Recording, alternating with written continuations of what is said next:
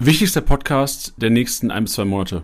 Hands down. So wirklich wichtigster Podcast der nächsten ein bis zwei Monate. Schickt den euren Konkurrenten am besten nicht, weil ihr werdet einen Vorteil haben, wenn ihr diesen Podcast hört.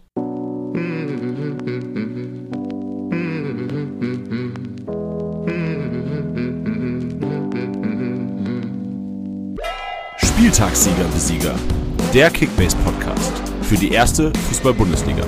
Mit deinen Hosts Bench und Janni. Powered by Tipico. Das Original. Meine Damen und Herren, schön, dass ihr eingeschaltet habt und richtig, dass ihr eingeschaltet habt, denn das ist Spielersieger Besieger, die Afrika- und Asien-Cup-Episode. Schön, dass ihr mit dabei seid und schön, dass unser Kickbase-Experte, unser Co-Host, unser äh, Kickbase Office Liga Liga-Anführer auch am Start ist. Bench, hallo. Oh, Janni, was, was für ein warmes Willkommen hier. Dankeschön. Aber wenn du mich äh, in unserem Podcast so als Kickbase-Experten ankündigst, das hört sich irgendwie, da, das, da, damit degradierst du dich selber so. Das ist ja komplett quatschig. Weißt du, warum ich das gemacht habe? Wir haben äh, wöchentlich, für alle Hörer, ja. die das nicht auf Sky sehen, äh, wir haben wöchentlich auf Sky Sport News, ich glaube um 17.30 Uhr oder 16.30 Uhr kommt das, glaube ich, an einem Freitag immer auf Sky Sport News HD. Oder HD heißt nicht mehr, ne? Heißt doch HD? Ich weiß es nicht. Es wird auf jeden Fall, glaube ich, jedem in HD ausgespielt. Deswegen kann ich ah, mir schon vorstellen. Selbstverständlich einfach, dass es in HD kommt. Bench und Jan in HD. Ähm, da ist es nämlich so, dass wir eine Rolle einnehmen. Also ich bin da der Host der Sendung und du bist der zugeschaltete Kickbase-Experte. Und deswegen habe ich, glaube ich, so im Kopf gehabt, noch von letzten Donnerstag, dass ich dich hier als Kickbase-Experte begrüße. Aber ey, das ist ja obsolet, würde man ja fast schon sagen, in der, in der Fachsprache der deutschen Lyrik. Ja, hör auf, Janni, ey, jetzt, jetzt werde ich langsam rot hier. Aber nee, ich habe auch äh, gerade direkt dran gedacht, äh, wo du wo du es auch genauso gewordet hast, wie wir es dann in der Regel in, in der Sky-Aufnahme machen. Ja, ersten, ersten, erstes Grinsen hast du mir entlockt für heute. Schön. Wird nicht das letzte sein, weil wir sprechen, wirklich Leute, ich habe im Intro habe ich vielleicht ein bisschen übertrieben, das ist der wichtigste Podcast nächsten ein bis zwei Monate. Wahrscheinlich ist der wichtigste Podcast inhaltlich der nächsten drei bis vier Wochen, na, vielleicht auch fünf Wochen ähm, weil dann geht ja die Bundesliga weiter. Wir haben jetzt erstmal, klar, englische Woche steht an, je nachdem, wann ihr den Podcast hört, Dienstag, Mittwochabend wird gespielt. Dann aber erstmal Winterpause. Und dann ist nämlich auch schon Afrika-Asia Cup. Also wirklich, es geht Schlag auf Schlag. Manche Ligen werden zurückgesetzt. Bedeutet, wir machen auch einen Podcast heute für alle die, weil dazu gehören wir auch Bench, die neu zurücksetzen, die neu anfangen und komplett neue Kaderplanung machen müssen. Also heute versuchen wir euch alle abzuholen und äh, holen euch aber zuerst mal ab mit wir müssen erstmal sagen, was heute scheiße wird im Podcast. Wir haben keinen MVP-Tipper, keiner Kim getippt, haben dafür ein anderes Outro und das war's auch schon mit alles, was scheiße wird. Ja, es ist wenig, was scheiße wird, ist erstmal gut. Und äh, ich würde aber sogar, sogar so weit gehen, dass es wirklich der wichtigste Podcast der nächsten ein bis zwei Monate ist, weil Überleg mal, Afrika Cup, Asia Cup, ähm, Zeiträume sprechen wir auch gleich noch drüber, aber du hast es schon angekündigt. Entschuldigung, die sind wirklich direkt einfach relevant für Rückrundenstart. Wie konntest du nur räuspern gerade, Bench? Wie konntest du nur? Ja, weiß ich auch nicht, ey, so ein Mist hier. Ähm, werden direkt relevant zu Rückrundenstart oder beziehungsweise zu Start nach der Winterpause. Rückrunde ist ja dann nochmal eine Woche später. Und dadurch, dass die Leute halt jetzt alle zurücksetzen und wirklich dann ihre Kaderplanung äh, angehen müssen, das hat halt so einen kranken Impact jetzt in dieser Rückrunde, weil wenn du da vier bis fünf Spieltage im Prinzip um gewisse Bausteine oder Spieler, die sonst normalerweise starten, drumherum bauen müsstest, ähm, also die irgendwie umgehen musst, das ist halt ein Drittel der Rückrunde fast, ne? Und je nachdem, wie du jetzt reinstartest, eröffnet oder verbaut dir das halt auch äh, in Sachen Budget und so weiter äh, ganz, ganz viele Möglichkeiten für danach. Deswegen, ich glaube, es ist schon wirklich extrem, extrem wichtig für eure Rückrundenbilanzen, wie ihr euch auf den Afrika- und Asia-Cup vorbereitet. Ja, da, dem ist nichts entgegenzusetzen, Mensch. Ich würde gerne reinstarten und das mache ich auch mit einer Frage, wie dein Wochenende? Wie war dein Kickbase-Wochenende, Bench?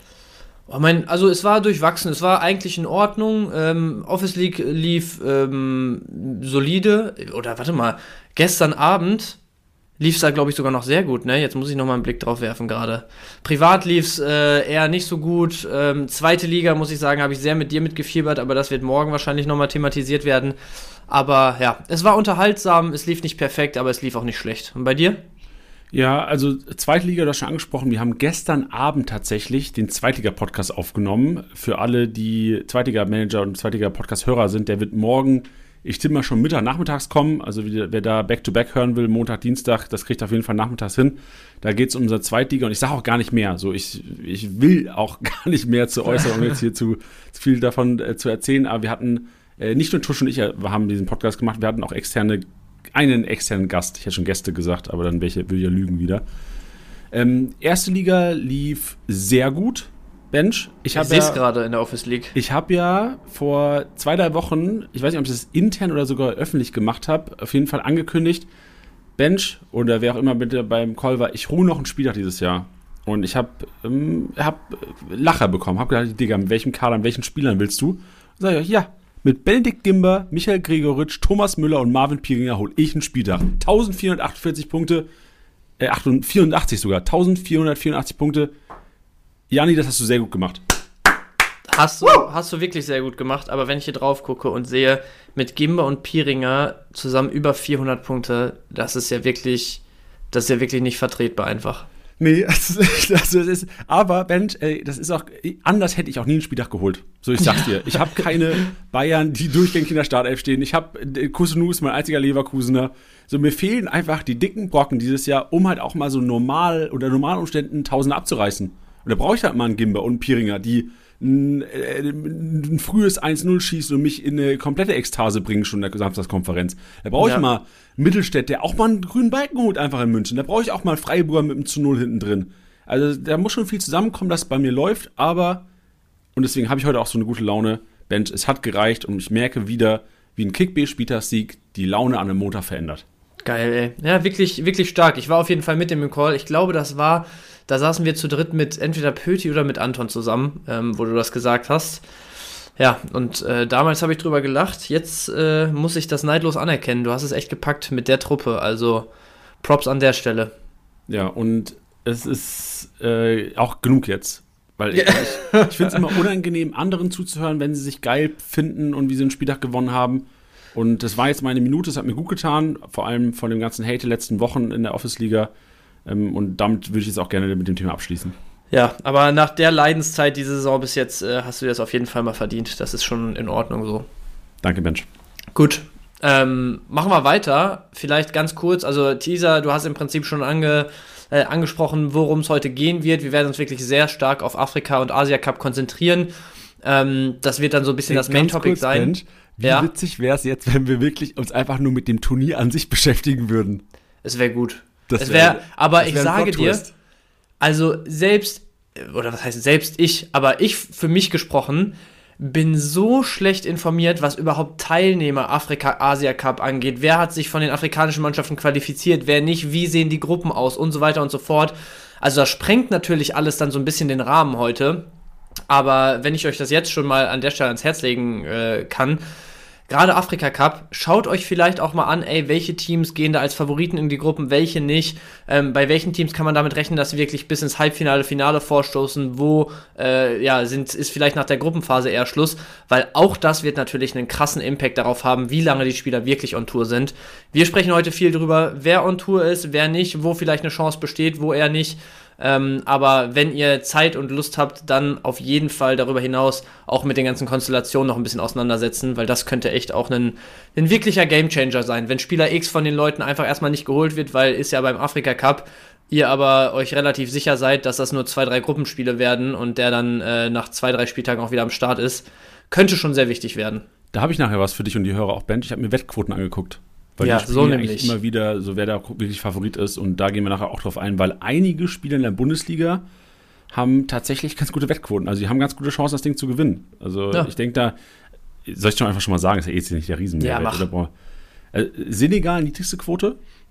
Oh, wow. Algerien, Elfenbeinküste, Marokko, zusammen mit einer Achterquote auf Platz 2 bis 4. Kamerun. Zu, ach so, alle ja, Achterquote. Genau, die ja. haben alle dieselbe Quote im Grunde auf den Gesamtsieg. Dann Kamerun, Ägypten, Nigeria, Tunesien, Ghana und dann wird es im Grunde genommen ähm, wirklich, geht es dann sehr, sehr hoch. Also die neun genannten gerade haben sehr, sehr gute Chancen und sehr, sehr gute Chancen, einen kurzen Stand zu haben, eine kurze äh, Away-Time von, also Digga, gibt es ein deutsches Wort, eine Abwesenheit, eine ja. kurze Abwesenheit von ihrem Verein, haben tatsächlich, und da gibt es viele in der Bundesliga, Guinea, Burkina Faso, was haben wir noch mit drin? Das sind auf jeden Fall schon mal zwei Top-Spieler. Ja, mit Girassi und genau. Tabsoba. Genau, richtig. Ähm, ja, dann hört es eigentlich auch schon auf. Ja, Mali Haidara vielleicht. Nee, Mali hat auch eine 26er-Quote. Die sind auf Platz 10 gerankt. Also Ja, gar okay. nicht so schlecht. Zumindest äh, Potenzial da. Ja, Kongo Aber mit Silas so- vielleicht auf 11 nur, das kann man noch ganz gut sehen, aber sonst hört es dann eigentlich auch schon auf. Weil die die, Bodykicker sind halt auch gut, ne? Die spielen halt auch mal oftmals für die Nationalmannschaften, die ein bisschen weiter vorne mit, mit rangieren. Also es könnte, es könnte richtig kritisch werden für uns Kickbase Manager, Leute. Es könnte echt kritisch werden, deswegen machen wir jetzt erstmal die Analyse des zurückliegenden 15. Spieltags, machen auch einen kleinen Ausblick für den 16. Den später im Einkaufswagen mit einer Kaufempfehlung und dann Hauptteil heute Afrika Cup Bench und wir gehen in die emotionale Aufarbeitung des vergangenen 15. Spieltags mit deinem Einkaufswagen. Pustekuchen, das heißt nicht Maschinenraum. Benchs Maschinenraum.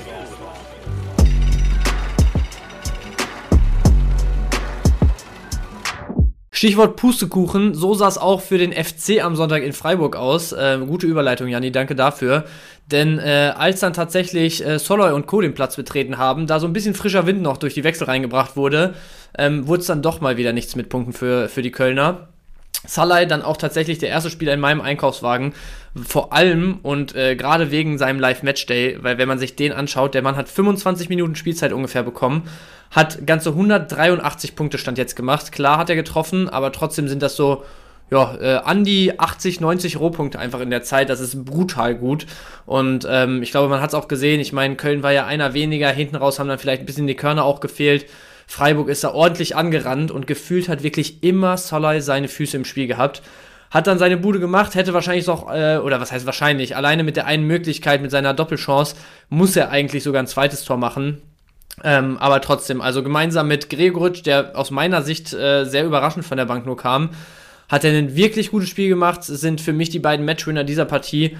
Und vielleicht, um da ganz kurz auch nochmal so einen kleinen Ausblick Richtung Dienstag, Mittwoch zu wagen, ich sehe beide nach der äh, Partie jetzt in der Startelf für den, für den letzten Spieltag in 2023. Janni, was sagst du? Ja, ich finde schon, also generell kann man auf Freiburg, kann es ganz Freiburg in den Maschinenraum packen. Also noch kein einziges Gegentor im Dezember bis jetzt. Souverän gespielt gegen Köln, wenig zugelassen. Ich kann mich an die eine Chance von meiner Vorlage, die da irgendwie Mitte, in die Mitte geschlagen wurde, erinnern, aber sonst war da echt wenig dabei. Also defensiv, ich bin auch Atobolo-Besitzer, der hatte im Grunde genommen, ich glaube, 103 Punkte gemacht. Ist auch ein Spiegel komplett wieder das, das Spiel, zu Null gespielt, nichts zu tun gehabt. Aber Salah, gebe ich dir recht, hätte im Grunde genommen, der wäre fast noch MVP geworden, so gefühlt, nach Einwechslung. Wenn er das Ding hinten noch gemacht hätte und vielleicht noch eine Kiste, dann wären wir, hätten wir Ey, vielleicht macht einen noch die zweite. Bude, dann hast du wirklich ihn als MVP höchstwahrscheinlich. Also, das war schon bockstark dafür, dass er nicht mal eine halbe Stunde mitspielen durfte. Ja, und auch, du siehst ja auch in den Rohpunkten. Also du siehst ja, Ja. auch unabhängig, selbst ohne Kiste, macht er dir enorm gute Rohpunkte und ich denke auch, das ist einer, den wir auf jeden Fall gerade für die Rückrunde auf dem Zettel haben müssen. Ja, absolut. War ja auch Anfang der Saison so einer der Freiburger, die gut aufgefallen sind, bevor er sich dann verletzt hatte. Ja. Aber dann, wie du gesagt, diese eine Chance, wie kannst du das Ding nicht machen? Also du bist Bundesligaspieler, wie kannst du das Ja, Ding nicht ist machen? schon krass. Also das, man sieht halt in der Wiederholung, dass er halt einfach so ein Stück über den Ball tritt. Äh, passiert schon mal, ist natürlich maximal unglücklich in der Situation. Ne? Das Ding ist, er trifft ja, also ich hoffe, wir reden von derselben Szene, wo er den Innenpfosten trifft Ja, und der ja. zurückkommt. Der kommt halt auch schon jetzt nicht langsam. Ne? Natürlich musst du den machen als Bundesligaspieler, aber also da hat man schon Dinger gesehen, die quergelegt werden in Schrittgeschwindigkeit und die Spieler schießen die noch drüber. Da war das jetzt schon einer, der mit ordentlich Druck zumindest wiederkam, wenn du den mal nicht richtig triffst. Also im Mittelfeld spricht da keiner drüber, wenn du nicht ein Gegentor dadurch verschuldest. Direkt vor dem leeren Tor ist natürlich sehr bitter. Ja. Es ist so auch einer der Gewinner des Spieltags, finde ich, weil Salah Absolut. für mich nach dem Spiel, du hast ja auch gesagt, du siehst ihn in der Startelf der Woche, ich sehe ihn, gerade wenn er das zeigen kann, immer wieder und vor allem auch Streich diesen Eindruck gibt, so, ey, Digga, Dorn, das haben wir nämlich auch, ist heute auch, ist ja Asien Cup, aber das ist dann für mich der, der in der Startelf steht im Anfang Januar am 17. Spieltag. Aber dazu später mehr. Sehr gut. Zweiter Spieler im Maschinenraum, ähm, auch wenn ich da sagen muss, über den Verein oder der Verein, über den wir sprechen, dem kann ich nicht ganz so viel abgewinnen. Trotzdem finde ich, ähm, ist an der Stelle dann hier äh, Forsberg auf jeden Fall jemand, den man mit reinnehmen muss in den Maschinenraum. Da muss man einfach äh, ja, Respekt zollen für die Zeit, die er in Leipzig verbracht hat, in der zweiten Liga damals gekommen ich weiß gar nicht, 10, 11 Jahre hat er jetzt, glaube ich, in Leipzig verbracht. Äh, Im Prinzip von einem kleinen Namen, der damals ein unbeschriebenes Blatt äh, war in Deutschland, als er in der zweiten Liga nach Leipzig kam, zu einem Namen, der, glaube ich, mittlerweile auf, auf internationaler Bühne im europäischen Fußball äh, den Leuten bekannt ist. Hat äh, eine kranke Entwicklung genommen, ist eigentlich durchweg jedes Jahr ein Unterschiedsspieler für die gewesen, mal mehr, mal weniger, aber an und für sich war das immer jemand, der Spiele entscheiden konnte. Und äh, ja, so hat es jetzt auch im letzten Heimspiel nochmal gezeigt. Hat nach Einwechslung da das entscheidende Tor gemacht. Ähm, da muss man auch nochmal sagen, also die, die Ballannahme und auch der Abschluss, die zwei Kontakte sind halt genau das, wofür ein Forsberg aus meiner Sicht steht die letzten Jahre. Also einfach wirklich technisch einwandfrei, äh, vor der Bude dann auch einfach mal kaltschneuzig, generell ähm, einfach, ja, wie sagt man, eine, ein, ein sehr konsequentes Spiel, was der Mann pflegt, trotzdem mit feinem Füßchen. Ähm, genau, deswegen ein sehr schöner Abschied für ihn persönlich, glaube ich, da in dem Heimspiel. Ähm, eine, eine Partie kriegt er jetzt noch unter der Woche. Auch bei ihm würde ich sogar tendenziell sagen, da darf er nochmal starten. Aber ähm, für dieses Spiel, für den Siegtreffer, für den Abschied, äh, Forsberg auf jeden Fall auch noch in meinem Maschinenraum. Als ich gesehen habe vorhin, Bench, wir haben immer einen Ablaufplan auch für den Podcast hier, dass da Emil Forsberg im Maschinenraum ist, habe ich äh, in meinem Kopf mal so nachgedacht, so, ey, du sagst ja auch schon echt lange Kickbase jetzt. Und ich erinnere mich, Emil Forsberg, ich hatte ihn so oft in meinem Team auch. Und ich habe mir nochmal die Punktehistorie von ihm angeguckt und der hatte 2016, 17, das war das erste Kickbase-Jahr, wo, äh, ich weiß nicht, ob Leipzig auch aufgestiegen ist, aber wird wahrscheinlich Sinn machen, oder? Wie lange ist Leipzig schon in der Bundesliga? Weißt du das auswendig zufällig? Nee, weiß ich nicht auswendig. Egal, das erste Jahr, wo Emil Forst bei Kickbase Punkte ge geholt hat, war 2016, 2017. Da hat er 4700 Punkte gemacht. So 4700 Punkte, das ist, das ist Kimmich-Level. Ja, das ist wirklich geisteskrank. Also das hätte ich auch nicht mehr so auf dem Schirm. Nee. Und das muss ja das erste Bundesliga-Jahr gewesen sein, weil er war seit der zweiten Liga in Leipzig und wenn davor keine Punkte äh, drin gewesen sind, dann kann Leipzig auch noch nicht Bundesliga gespielt haben. Ja, und ich habe auch noch mal das, die Saison mir genauer angeguckt. Da stand er auch nicht immer in der Startelf. Also die ersten vier Spieltage hat, hat er quasi nur einmal in der Startelf gestanden. Und im Grunde, wenn du bedenkst, bei jedem Startelf-Einsatz bis auf drei, vier, vier Stück hat er einen grünen Balken geholt enorm geiles Jahr. Problem ist dann, und deswegen habe ich mich auch so ein bisschen an ihn erinnert, weil klar ist es jetzt so eine Clublegende bei Leipzig, aber ey, ich fand den eigentlich immer kacke Kickbase. Ich fand den immer kacke. Der war immer eine Falle. Ich habe so viel Geld für ihn ausgegeben. Der hat nie geholt und äh, nie geliefert. Und dann, wenn du nicht aufgestellt hast oder wenn du ihn wieder verkauft hast, dann kam da. auf einmal dieser eine Spieltag. Und der hat seitdem nicht geschafft, über 2500 Punkte zu bekommen in der Saison. Und der war ja teilweise wirklich Stamm-Stamm bei Leipzig. Ja, das stimmt. Dafür ist es schon wirklich überschaubar. Aber trotzdem, am Ende des Tages, also er war oft eine Falle, aber allein das zeigt ja, man hatte schon immer das Gefühl, dass er ausbrechen kann, so. Weißt du, also safe, die Qualität safe. war immer da eigentlich. Aber ich sag dir ehrlich, Bench, aus Kickbase-Manager-Sicht, ich bin froh, dass er geht. ja, okay. Äh, hartes Statement, aber ja, äh, offen und ehrlich hier in unserem Podcast. Ja, weil so Fallen, also von mir aus, es gibt so, es gibt so viele Fallen, die da draußen rumlaufen. Sag mal noch jemanden, den du gerne verabschieden würdest. okay, wen würde ich noch gern verabschieden? Also ich glaube, für die Kickbase-Welt wäre es besser, wenn Rafa Guerrero nicht mehr in der Bundesliga spielen würde. Okay. Das, also allein für Kickbase Manager einfach, um auch so ein bisschen den, dieses muskuläre Probleme, wir hätten dann so fast ausgeschlossen bei, bei vielen Vereinen. Boah, und sonst, es ist sau schwer jetzt unvorbereitet. Also Guerrero würde ja. mir einfallen. Hast du jemanden im Kopf? Äh, ja, schwierig. Aber wenn ich mir einfach nur so diese Hinrunde, wer mich so ein bisschen gebrochen hat, ähm, wäre Davis tatsächlich ist irgendwie eine Falle dieses Jahr. So, ja, da denkt man auch ja, die ganze ja, Zeit, der, okay. der kommt mal wieder irgendwie auf den Damm jetzt und dann kommen mal wieder Tor und Assist, wie es die letzten Jahre irgendwie immer mal wieder war und der, der taucht mal wieder öfter im 16er auf, aber irgendwie, weiß nicht, äh, gestern hätte Sané mal einen rüberlegen können, hatte auch nicht so richtig Lust, also, äh, aber Davis, da wäre es jetzt auch sehr, sehr übertrieben, so in die Richtung zu gehen. Ähm, und warte, ich hatte noch einen zweiten eben auf dem Schirm. Wer war das? Ach so, ja gut, der hat mich aber auch nur äh, jetzt wirklich dieses Wochenende aufgeregt. Aber ich glaube, da sind auch schon viele Millionen zugrunde gegangen dieses Jahr. Wie oft darüber nachgedacht wurde, ob Tell jetzt endlich mal seine Startelf-Einsätze kriegt. Und ich habe in meiner privaten Liga vorm Wochenende, ich hatte glaube ich drei Stürmer, die alle Starter gewesen wären. Ich glaube, oder ich glaube, ich habe Höhler gehabt, den ich erst riskieren wollte. Und noch ein oder zwei andere. Und ich habe alle für Tell verkauft und irgendwie 35 Mio auf den Tisch gelegt, weil ich mir sicher war, jetzt kriegt er seinen Start. Und dann, also, da dachte ich wirklich am Sonntag, willst du mich verarschen, als ich den auf der Bank gesehen habe? Ja, ey, komisch auch. Also hat dir keiner gesagt an einem Freitag, dass Müller startet? Ja, Janni, also auch dafür nochmal kleines Lob in deine Digga, Richtung. ich habe die Kickbase-Woche meines Lebens, Alter. Ja, lob dich nochmal ein bisschen, damit es ja richtig nee, ja, shit, ich wollte, es war mir unangenehm. Ich, ich habe vergessen, dass es mir unangenehm ist. Nee, aber also auch generell dann das Zentrum. Dann ja mit Pavlovic, äh, reden wir auch gleich nochmal kurz drüber, aber mit ihm im Zentrum, dann Musiala irgendwie auf die Außen geschoben und so, der dann aber doch auch oft durchs Zentrum kam. Also irgendwie war es, ein bisschen wild da gestern. Ähm, ja, ich hätte Tell erwartet, kam nicht, aber auch da wäre es jetzt ein bisschen hart zu sagen, das ist eine, eine Kickbase-Falle grundsätzlich. Ja, nee, sonst fällt mir es auch, also ich habe die ganze Zeit noch überlegt, als auch, auch als du geredet hast, mir fällt keiner groß ein, dem mir jetzt der, wo, also, weil eigentlich wäre du, wir müssen einen Spieler finden, der so alle drei, vier Wochen enorm im Wert steigt, dann ja, wieder krass droppt und enttäuscht und du eigentlich ja davon ausgehst, dass er weiterhin so liefern müsste. Ja, ich gucke oh. auch gerade die Teams an. Patrick Wimmer? Oh, das ist, Wimmer ist, ja, ja. Ja, den, den würde ich mitgehen, aber Weil generell Wolfsburg ist eine Falle. Ich würde gerne Kovac verabschieden. Ja, okay, strong. Gut Surfer. aber Wimmer ist auch einer, weil immer, wenn der auf dem Markt ist, du bist immer tempted. Du hast immer das ja, Gespür, ja. ah, traue ich mich diesmal, diesmal drauf. Ja. Wer auch oft eine Falle war, jetzt aber in letzter Zeit es halt ganz ordentlich gemacht hat, aber Mamouche war auch überall, wo er gespielt hat, war das immer jemand, wo man gesagt hat, boah, der, der kann mal jetzt so richtig durch die Decke gehen. Ähm, wirklich konstant war es aber auch nie. Aber das ist auch so, so geile Zocker einfach. Weißt du, so Spieler, ja, ey, die so Flair haben. Player, einfach. Digga. Player, Player, Player vor zwei Monaten hast du gesagt, ey, bitte verlass die Bundesliga aus Kickbase-Manager-Sicht. Es tut uns nur weh. Weißt du, bei wem es sehr gut war, dass er die Bundesliga verlassen hat aus Kickbase-Sicht? Tyram. Oh ja. Stark, Bench, sehr gut. Tyram, sehr gut. Sehr gut. Ja, da muss oh, geil Transfer. muss ich mich mal selbst loben. Danke euch, danke euch. Sehr schön. Hast du noch einen dritten in Maschine im Raum? Ich habe noch einen dritten. Ich habe sogar einen kleinen Doppelpack, aber also da kam ich nicht drum herum. Ähm, ein bisschen die Nase vorn hat aber für mich tatsächlich Thomas Müller. Ähm, haben wir gerade schon angesprochen. Für mich er wirklich hauptverantwortlich gewesen dafür, wie das Spiel gestern gelaufen ist. Also ganz persönliche Sicht von mir, aber dieser direkte Ball nach Karasors Fehlpass äh, zu Sané in den Lauf, wo dann das 1-0 in der zweiten Minute direkt fällt. Solche Bälle mit dem ersten Kontakt mit dem schwachen Fuß, einfach so ein Schwinger dahinter, als ob er gerade mit seinem, mit seinem Golfschläger da den, den, den Paar machen wollte. Das sieht aus wie wenig Fußball, aber am Ende ist es wieder so eine perfekte und so eine wichtige Aktion für Müller gewesen oder von Müller für die Bayern gewesen.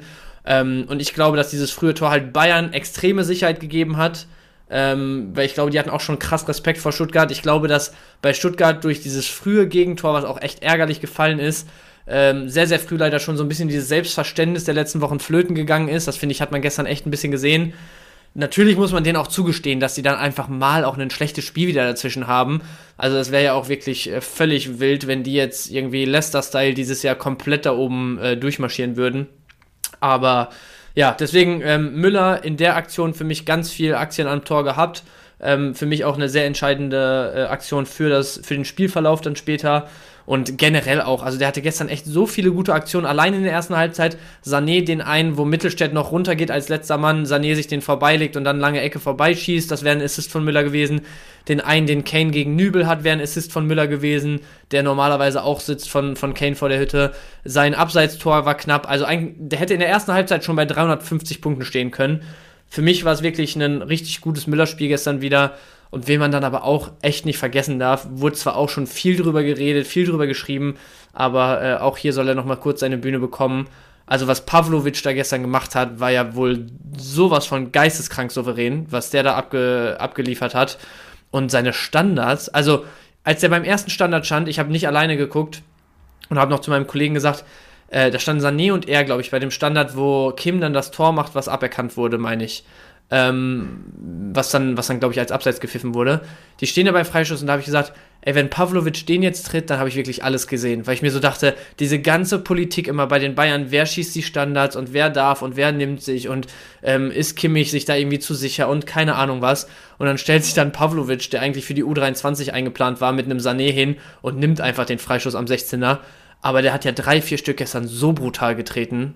Also, ja, ganz kranke Maschine für mich äh, gewesen, Pavlovic gestern. Ist jemand, den ich sehr interessant fände, wenn er kein Bayern-Spieler wäre dieses Jahr, also Kickbase-technisch. An sich natürlich auch so sehr interessant, aber wenn die Jungs wieder da sind, dann wird er leider nicht viel Land sehen, glaube ich, in München. Ja, und ich glaube, so die andere Seite der Medaille ist ja auch ein Sané-Besitzer momentan. Also ich kann jo. mir vorstellen, dass die ganz schön abgefuckt waren gestern. Also im Grunde genommen kannst du nicht abgefuckt sein mit 208 Punkten durch Leroy Sané. Aber für mich war das ein Spiel, du hast ja vorhin schon die Müller-Vorlagen ange angegeben, so Sané hätte auch mit 500 Punkten rauslaufen können aus dem Spiel, gefühlt. Ja. Also, lass ihn die Standards treten, lass ihn die zwei Dinger machen und da haben wir, da feiern wir den MVP Leroy Sané ab. Ja, mal wieder.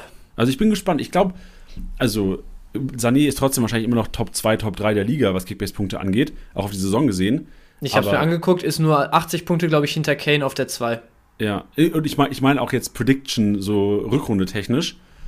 Aber so, Projected so, Points. Genau, sollte Pavlovic jetzt auch mehr Einsatzzeiten bekommen, Pff, ey, also ich, ich gehe davon aus, stand jetzt, dass Kimmich nicht 90 Minuten spielen wird. Und wenn überhaupt in der Startelf stehen wird. Ich weiß ja nicht, wie es mir jetzt geht mit grippalen Effekt äh, in Wolfsburg am Mittwoch. Aber also das wird Sané Punkte klauen, jetzt schon am, jetzt schon am äh, Mittwoch in Wolfsburg und es wird auch langfristig, Saison gesehen, der wird weniger Punkte machen. Das heißt nicht wenig, aber weniger Punkte machen als ohne Pavlovic, da bin ich mir sicher. Aber meinst du echt, dass Pavlovic so viel Zeiten auch über die Saison in der Rückrunde bekommt? Also für nee, mich ist halt eigentlich klar, Pavlovic, dass wenn. Aber Pavlovic äh, wird Spielzeit bekommen auf der 6. Ja. Aber nie, also Startelf auf keinen Fall. Aber das ist für mich einer, den, den musst du jetzt ranführen. Du hast gesehen, okay, Digga, der ja, hat einen, gegen Stuttgart hat er es geschafft, mit einem krassen Gegenpressing umzugehen auf der 6, was ich ja. fast noch beeindruckender fand als seine Standards. Und jetzt ähm, hast du den als 17. Das hat auch Bayern die ganze Zeit bemängelt. Bayern hat seit Jahren bemängelt, da kommt keiner mehr hoch. So kretzig, Jo macht ein Spiel, dann wieder auf der Bank. Da kommt keiner mehr hoch. Aber jetzt Pavlovic für mich einer.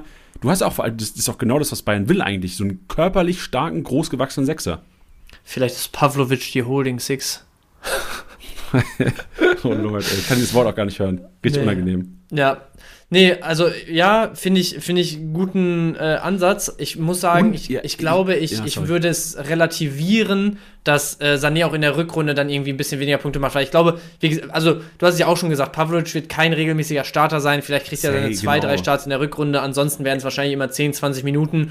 Und ich glaube nicht, dass ein Sané äh, deutlich mehr Punkte macht, wenn ein Kimmich mit ihm auf dem Platz steht, als ein Pavlovic, der dann vielleicht die Alternative ey, wäre, weil ein Kimmich ey. halt auch viele Standards nehmen würde. So, ja, Mensch, ey, ich hätte einfach sagen sollen, es sind wahrscheinlich so 50 Punkte am Ende. ja. So an sich ist es jetzt nicht, nicht tragisch und wir werden es auch nicht merken groß. Yes, aber trotzdem, ähm, Pavlovic, sehr spannender Spieler. Ähm, für mich irgendwie, der gibt mir so ein bisschen Stanisic-Vibes, weißt du? Da, ich gehe davon aus, in der Rückrunde, der macht jetzt so sein Ding da. Nee, nee, ich, ich, ich glaube, der macht jetzt so sein Ding da. Wenn er gebraucht wird, wird der immer solide spielen. Da wird jeder darüber reden, dass du auf einmal wieder einen geilen, soliden Backup aus dem eigenen Unterbau hast. Dann wechselt der wahrscheinlich jedes, äh, nächstes Jahr im Sommer leihweise zu irgendeinem mittelmäßigen bis oberes Drittel Bundesligisten und dann mal schauen, was daraus wird. Aber ich, ich könnte mir einen sehr ähnlichen Weg wie den von Stanisic vorstellen. Ich check immer nicht, Bench, und du kennst dich ja besser mit internationalem Fußball aus auch, ne? Bei Madrid, warum kriegen die es hin? Warum lassen die einfach, oder bei Barcelona, warum lassen die einfach 17-Jährige, warum sind deren 17-Jährige so weit, bei denen auf Topniveau zu spielen und unsere nicht? Check Keine Ahnung. Also, ich check's nicht, aber es ist doch so, oder? Die, spielen, die werden doch nicht verliehen, die spielen einfach sofort Stadion für Barcelona gefühlt. Ja, ich kann, also Wäre jetzt aber auch halt krass spekulativ, aber ich habe immer das Gefühl, in Spanien zum Beispiel ist ja der Fußball sowieso, ich sag mal, ein bisschen weniger, boah, jetzt muss ich vorsichtig sein, was ich sage, aber ich, ich würde behaupten, ein bisschen weniger taktisch geprägt, vielleicht auch ein bisschen weniger körperlich. Da, da geht generell, wenn man sich mal so Einzelspiele äh, wirklich über die ganze Distanz anguckt und es jetzt gerade mal nicht der Klassiko oder so ist, da ist dann schon sind mehr Ruhephasen im Spiel gefühlt und da wird mehr durch Einzelaktionen so entschieden, habe ich das Gefühl. Und ich könnte mir vorstellen, dass man da einfach nochmal so ein bisschen mehr Hang dazu hat oder so ein bisschen eher bereit ist, das Risiko einzugehen, mal einen, ich weiß nicht, wer heißt jetzt zum Beispiel hier dieser Nico Pass oder wie er heißt von, von Real, der 17-jährige, ich glaube, linkes, rechtes Mittelfeld spielt, der ist halt auch so ein, so ein klassischer Dribbler, 1 gegen 1 Spieler mit Zug zum Tor. Da wirfst du, glaube ich, eher mal so jemanden rein, der halt eine dieser entscheidenden Aktionen bringen kann bei dem aber vielleicht nicht so wichtig ist, dass er schon taktisch so komplett in dem Gefüge ist, bei dem noch nicht so wichtig ist, dass du in Spanien dann körperlich komplett auf der Höhe bist und sowas, sondern wo es dann wirklich mehr um individuelle Qualität geht, als in der Bundesliga, wo du halt wirklich direkt merkst, wenn irgendwer körperlich nicht auf der Höhe ist, weil der dann einfach in jedem Pressing äh, komplett als, als ja, Pressing-Falle oder als Pressing-Opfer sozusagen ausgemacht wird weil da das Taktische einfach komplett darauf ausgerichtet ist, wo die Schwächen des Gegners sind, weil es eben diese wenigen Ruhephasen gibt und du als junger Spieler vielleicht nicht mal die Zeit hast, dich nochmal neu zu sortieren. Also, wie gesagt, sehr spekulativ, aber ich könnte mir vorstellen, dass es so ein bisschen in die Richtung geht. Ja, kann sein, aber gut, war, hat mich nur ein bisschen gewundert. Aber vielleicht nehme ich es ja auch falsch wahr. Vielleicht ist es ja auch wirklich so, dass da gar nicht so viele krasse Talente spielen, aber irgendwo müssen sie ja zocken. Ja, stimmt wohl. Gut, Mensch, warst du mit dem Einkaufswagen oder hast du noch was? Äh, nee, ich habe nichts mehr. Ich sehe hier noch Digga, eine Notiz sag, von sag, dir. Ich sage auch Einkaufswagen einfach. Ich bin, ähm, ich, ich, ich Janni ist schon im Urlaub. Ich, nee, ich schwebe so auf, ja, das ist auch gefühlt. aber ich schwebe so auf Wolke 7. Ja, ich habe auch noch was im Maschinenraum gepackt und ich wusste nicht, ob du es eh angesprochen hättest. Aber es ist eher, ich habe es reingenommen, weil ich gerne mit dir und vielleicht auch mal mit den Leuten da draußen, die vor allem auch Discord usen, vielleicht mal wieder ein bisschen diskutieren möchte oder auch die Meinung hören möchte. Weil, wie stehst du zu eingeübten Jubel? Oder Jubeln? Ja, ich glaube sogar das Thema, ich weiß nicht, ob wir es dieses Jahr schon mal hatten, Aber ähm, ich, erinnere dich, ich erinnere mich, dass du mich mal gefragt hast, wie ich jubel, wenn ich ein Tor schieße oder Wie, so. Genau, was, weißt du noch, was du geantwortet hast damals? Ich glaube, meine Antwort war, und die wäre es immer noch, dass es einfach so eher aus der Emotion heraus und auf dem, auf dem Sunday League äh, Bolzplatz sonntags um, um 15 Uhr auch eher so ein bisschen äh, mit den Jungs, mit der Mannschaft irgendwie sich freuen, als sich selber für ein Tor in der äh, 28 höchsten deutschen Spielklasse zu feiern. So. ja, okay, Äh, aber deswegen- Szenario, du, Szenario 34. Spieltag, du schießt äh, Borussia Dortmund zum Nichtabstieg.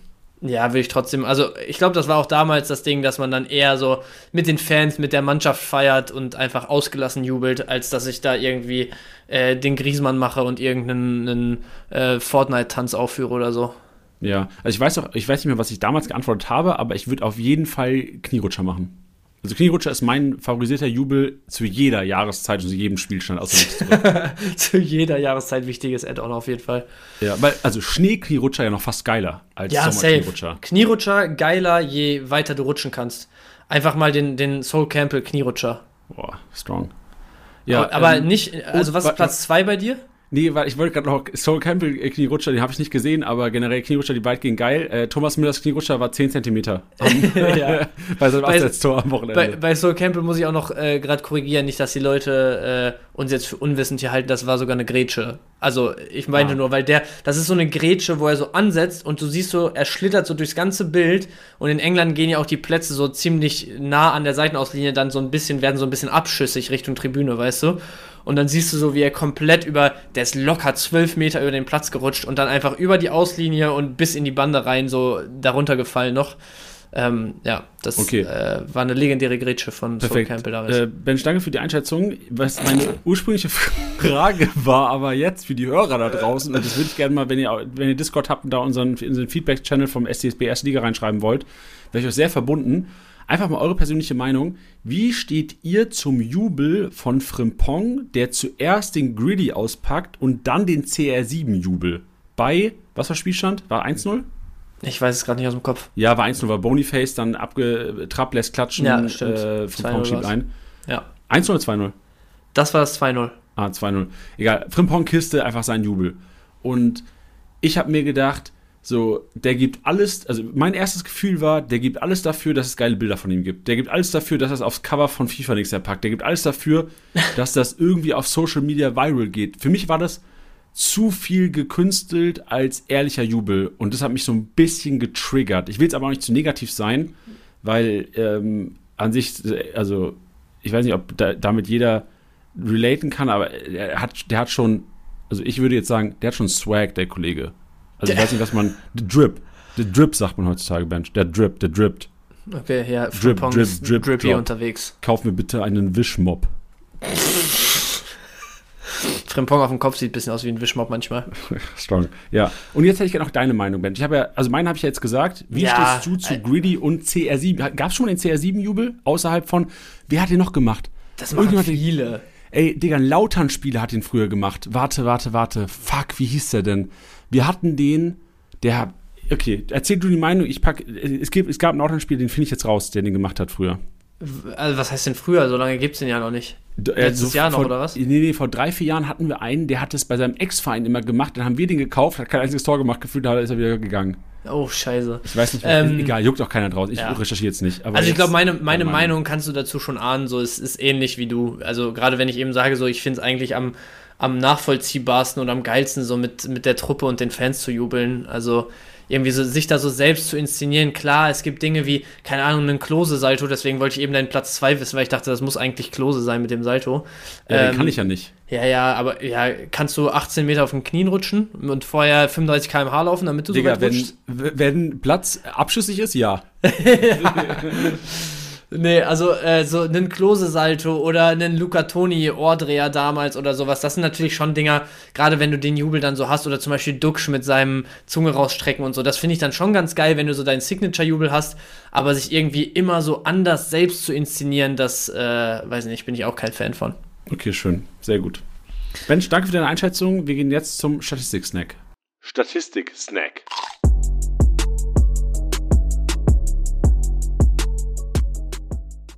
Yam, yam, yam. Statistiken gibt's zu essen. Was hast du im Adventskalender heute, Bench? Äh, ich hatte heute nur einen Tee wieder in meinem Adventskalender. Ich kann dir gar nicht sagen, welcher es ist, weil ich habe mir dann eine Kanne gemacht und dafür reicht eine Tüte nicht, deswegen liegt sie noch in der Küche. Oh, oh, oh. Ich hatte heute Bio-Hafer-Cookies von äh, Rossmann, sind die, glaube ich. Geil. Prime, Leute. Zart-Bitter-Version. Holst du euch, die sind richtig snackable. Alter. Und ich hatte auch. Äh, so Tortilla-Chips, aber so, so black, so sch- schwarze oder ir- irgendwelche, äh, ich kann es dir gar nicht sagen, irgendwelche schwarzen Chip. Tortilla-Chips. Ja, aber nicht so, nicht so von Chio oder sowas, die waren von irgendeiner ähm, gesünderen Marke. Ach so, ja, nee, ich meinte gerade eigentlich, weil die auch immer so dunkel sind, diese Challenge. Hast du das nicht mitbekommen? Ah, Mit diesem scharfe scharfen Ding. Chip, ja, ja. Nee, Ja, äh, das ist ähm, nicht. Aber Darauf wollte ich nur hinaus. Äh, was meinst du, wie viel nimmst du zu in der Weihnachtszeit? Ähm, ich habe auf jeden Fall schon zugenommen, weil. aber also ich stelle mich selten auf die. Wir haben eine Waage, ich stelle mich auch selten drauf, aber ich, ich spüre das an meinem Bauch. Ja, So wirklich, das ist. ja, ja, normaler- safe. Also ich, der ich spannt an auf meinem Bauch. einmal. Nee, der ist aber der, der, der spannt nicht mehr so. Das ist es ja, der spannt nicht mehr so. Der hängt. Wahrscheinlich, pff, also bestimmt zwei, drei Kilo, aber mache ich mir jetzt auch nichts draus. Also es ist für mich völlig in Quatsch. Ordnung, dass ich da in der Weihnachtszeit ein bisschen was zulege, weil ich muss mich auch schützen vor der Kälte. Ja, so sieht es nämlich aus. Ein bisschen Winter, Winterspeck anfressen. Richtig. Übrigens, Waage auch bei uns, glaube ich, Top 3 am wenigsten genutzte Haushaltsgegenstände. Ja, auf der 2 Sandwich Maker, den du einmal im Jahr rausholst, dann aber eine Woche komplett penetrierst. Ja, Waage, Sandwich, Sandwich Maker und. Boah, warte. äh, Mach du Statistik-Snack, ich überlege gerade. Ja, hol mal die 1 raus, aber die 1 ist. Ich gucke mal so ein bisschen mich um, was hier so ich auch. ich benutze eigentlich, aber. Ja, wir machen äh, Kerzen außerhalb der Weihnachtszeit. Ist aber vielleicht nicht die 1, aber können wir vielleicht auf die 4, 5 packen, weil die macht Ja, man ja, selten Kerzen ist gut. Gefühl. Was, was auch tatsächlich gut ist bei uns, äh, auch, ich hoffe, da gehe ich jetzt nicht zu sehr ins Detail, aber der Wischer, der wird selten ausgepackt. Es wird oft gesaugt und an einzelnen Stellen irgendwie was weggewischt und sauber gemacht, aber wirklich mal so die ganze Bude, so, so Esstischstühle auf den Tisch, ganzen Boden leer machen und die ganze Bude wischen, äh, passiert nicht so oft. Oh, ein schlechter Eindruck. Wir machen das sehr oft und es ist echt immer erstaunlich, was da nach ein, zwei Wochen dran klebt an diesem. Aber wir haben auch, man muss dazu sagen, wir haben einen, äh, wie nennt man die Dinger, diese automatischen Sauger, äh, so ein, ja, Robot- so ein, so ein selbst, ja, genau, so ein Ja. Saugroboter mit so Wischfunktion, ne? Ah, okay. Ja, das ist noch was anderes. Ich, dachte schon, weil ich war ja auch bei dir schon daheim und es war, glaube ich, sehr gesäubert, obwohl ihr Kampf Ja. ans Haustiere habt. Ja, die haaren aber zum Glück auch recht wenig. Das Ist auch Teil der Wahrheit. Gut. Wie kommen wir jetzt zum Abwehrboss? Ich weiß es nicht. Wir gehen einfach zum Abwehrboss. Brooks hat Abwehrboss- ordentlich weggesaubert da hinten. Genau, richtig. Brooks vor ähm, Marcello Gimbert vor Kim. Brooks mit 20 Aktionen, 89 Punkte, Gimba mit 18 Aktionen, 87 Punkte und Kim. Kim, wieso, wieso ist auf einmal so krass Kickbase relevant? So, der war am Anfang der Saison, war das einer, der unsichere Pässe gespielt hat, der da echt gebraucht hat reinzukommen und inzwischen, ich bereue es richtig, dass ihn kein Teams mehr, aber ich, ich hatte ihn, glaube ich, irgendwo hatte ich den mal am Anfang der Saison, aber der hat mir scheiß Vibes gegeben, der hat mir richtig scheiß Vibes gegeben. Ich habe auf den wirklich keinen Bock gehabt, weil ich gedacht habe, Digga, der wartet nur auf Fehler vor Gegentor und inzwischen ist der wahrscheinlich der Abwehrspieler, der am fernsten weg ist vor Fehler vor Gegentor. Ja, also ist absolut souverän mittlerweile. Ich glaube, dem hat das auch sehr gut getan, dass einfach, also hört sich blöd an, aber so durch die Delichtverletzung und so ist er halt dann safe gewesen. Ne? Es war nicht mehr so dieses, du kommst als äh, irgendwie wieder einer der Rekordneuzugänge, musst dann trotzdem irgendwie um deinen Platz kämpfen, Sprachbarriere, muss erstmal ein bisschen ankommen in Deutschland. Auf einmal Schnee, was ist Schnee? Äh, jetzt hast du halt deinen Platz safe. Was? Digga, in Südkorea gibt es auch Schnee, das ist dir bewusst. Ja, aber in Napoli eher weniger, glaube ich. Okay. Ähm, Digga, was ist Und in der Schnee? Türkei auch eher Shit. weniger, glaube ich. Ja. Wobei, da habe ich irgendwie gehört, letzte Woche hat es geschneit in Istanbul. Oh, okay. Ja, ähm, wichtige Info für euch da draußen auf jeden Fall. Ähm, nee, aber der, ich glaube, dem hat das viel Sicherheit gegeben und dadurch äh, scheint er auch ein bisschen Souveränität gewonnen zu haben.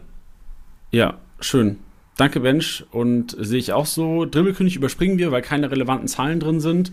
Torengricht und Torengricht führt jemand an, der für mich, und jetzt muss ich aufpassen, wie das Leute, ich kann nicht beeinflussen, wie das aufnimmt. Für mich ist der Gewinner des Spieltags ist auf der 1. Der Gewinner des 15. Spieltags ist für mich Daniel Mahlen. Und weißt du warum, Bench?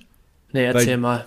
der durch diesen Einsatz wahrscheinlich wieder Hoffnung hat, klar teurer wird, wieder ein bisschen steigen wird. Aber für mich ist das einer, der durch diesen Einsatz gezeigt hat, Digga, ich will hier bei Borussia Dortmund bleiben. Ich weiß nicht, ob es ein Abgangskandidat wäre im Winter, aber für mich ist das jetzt wieder ein kompletter Startelf-Einsatzspieler, auch die komplette Hit, äh, Rückrunde weg.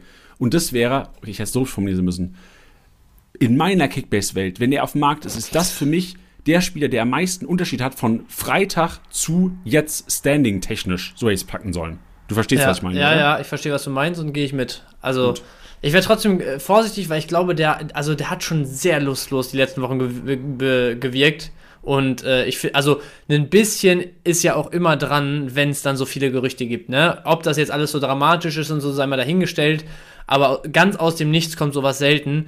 Deswegen, ich bin gespannt, was im Winter passiert, ob wir dann überhaupt noch über einen Malen sprechen. Aber sollte er da bleiben und vielleicht jetzt auch einfach unter der Woche nochmal nachlegen, leistungstechnisch, dann ähm, ist er auf jeden Fall deutlich höher im Kurs wieder, als er das noch vor einer Woche war. So, Frage jetzt: Sollte Donny Malen bleiben? Malen oder Müller?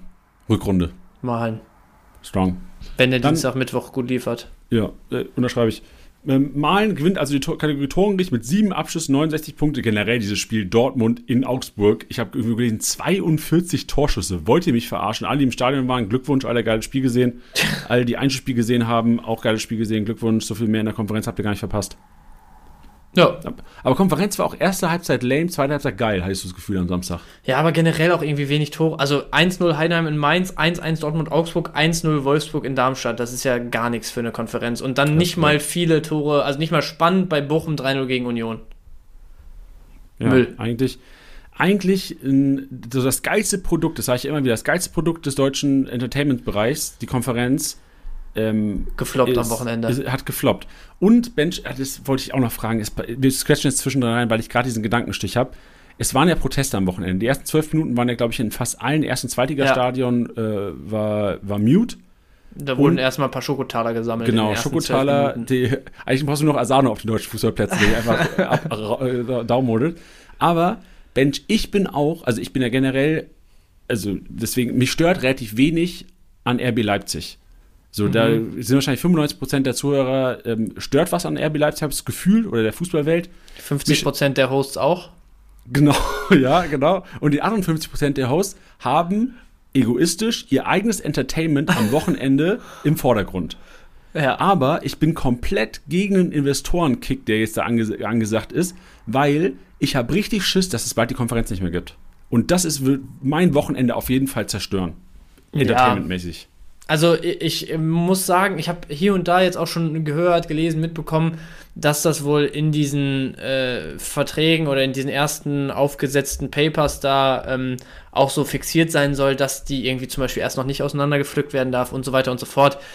Ich glaube halt ehrlich gesagt, also ich habe auch, ich halte gar nichts von dieser Investorengeschichte und es ist ja wohl also was man sich wirklich mal vor Augen führen muss, da habe ich äh, letzte Woche, ich weiß nicht, ob du da schon da warst, Jani, wir waren ja in Düsseldorf einen Abend, oder ob du da noch nicht da warst, weil du ein bisschen später kamst und ich mit äh, unseren anderen beiden Kollegen darüber gesprochen hatte.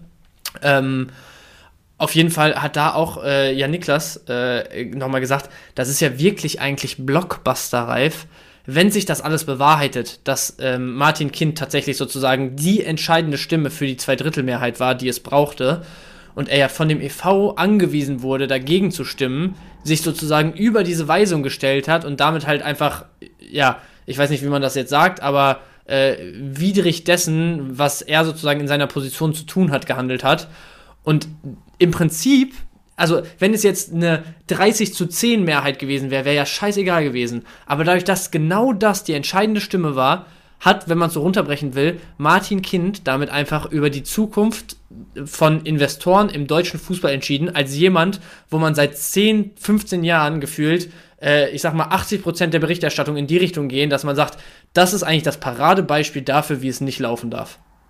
Ja, die das ist absolut geil. Also, dass, es, dass, es, dass es die Stimme war im Endeffekt. Ja, äh, also es, es, es, gab, ich glaube, 36, ja, logischerweise, 36 Clubs haben gestimmt, du brauchtest eine Zweidrittelmehrheit und genau 24 Clubs haben dafür gestimmt. Ja. Ich bin auf jeden Fall stolz. Ich habe ich hab, heute hab, heute habe ich das erst gelesen, als ich mich so ein bisschen informiert habe, diesbezüglich, weil ich Schiss hatte, dass das jetzt abkommt im, im Podcast heute.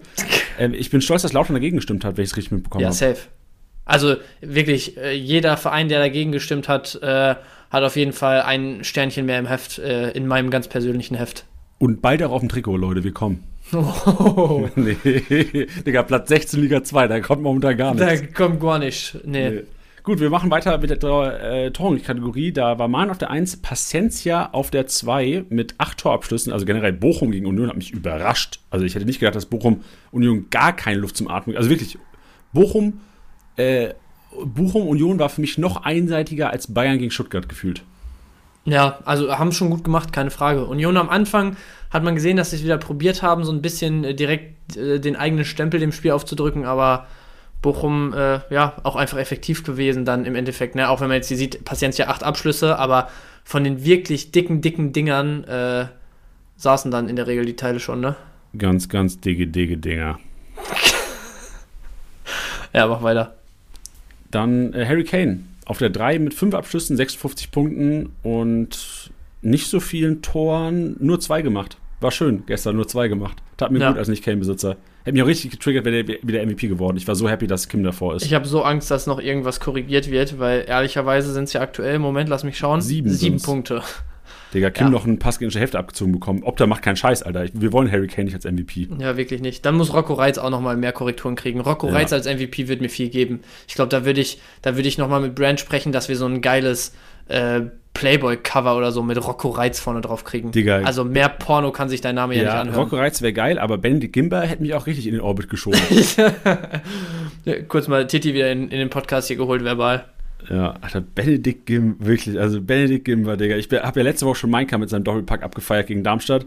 Also Heidenheimer, also ich, ich, ich, ich finde, Heidenheim sollte glücklich sein darüber, weil sie wirklich auch bei der medialen Berichterstattung in der ersten Liga so ein bisschen zu kurz kommen, dass sie in Kickbase nicht zu kurz kommen, weil wir feiern die oft genug ab. Das finde ich geil. Geil. Geiles Statement. Weitermachen.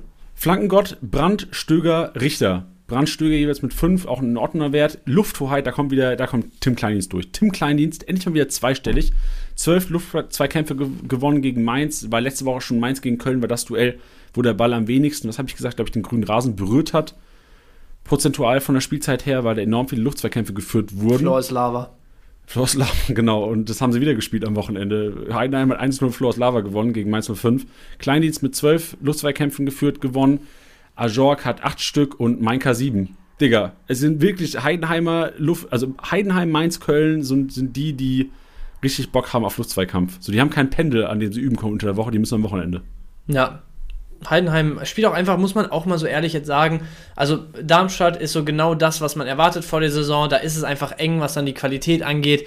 Dann läuft vielleicht hier und da mal ein Spiel nicht so ganz für dich und da, da holst du dann auch einfach nichts. Ähm, und Heidenheim ist halt einfach echt eine Truppe, die alles macht aus den Möglichkeiten, die sie haben, bei denen genau die richtigen Spieler dieses Jahr wirklich auch am Limit performen, oder was heißt am Limit? Wer weiß, wo Jan-Niklas bestes Limit, wo Mainkas Limit ist, aber ähm, die im Moment auch auf jeden Fall an ihrem Peak performen No, limit. die an ihrem Peak performen, die einfach äh, ja, den Ausschlag geben, dass du da die nötigen Punkte holst.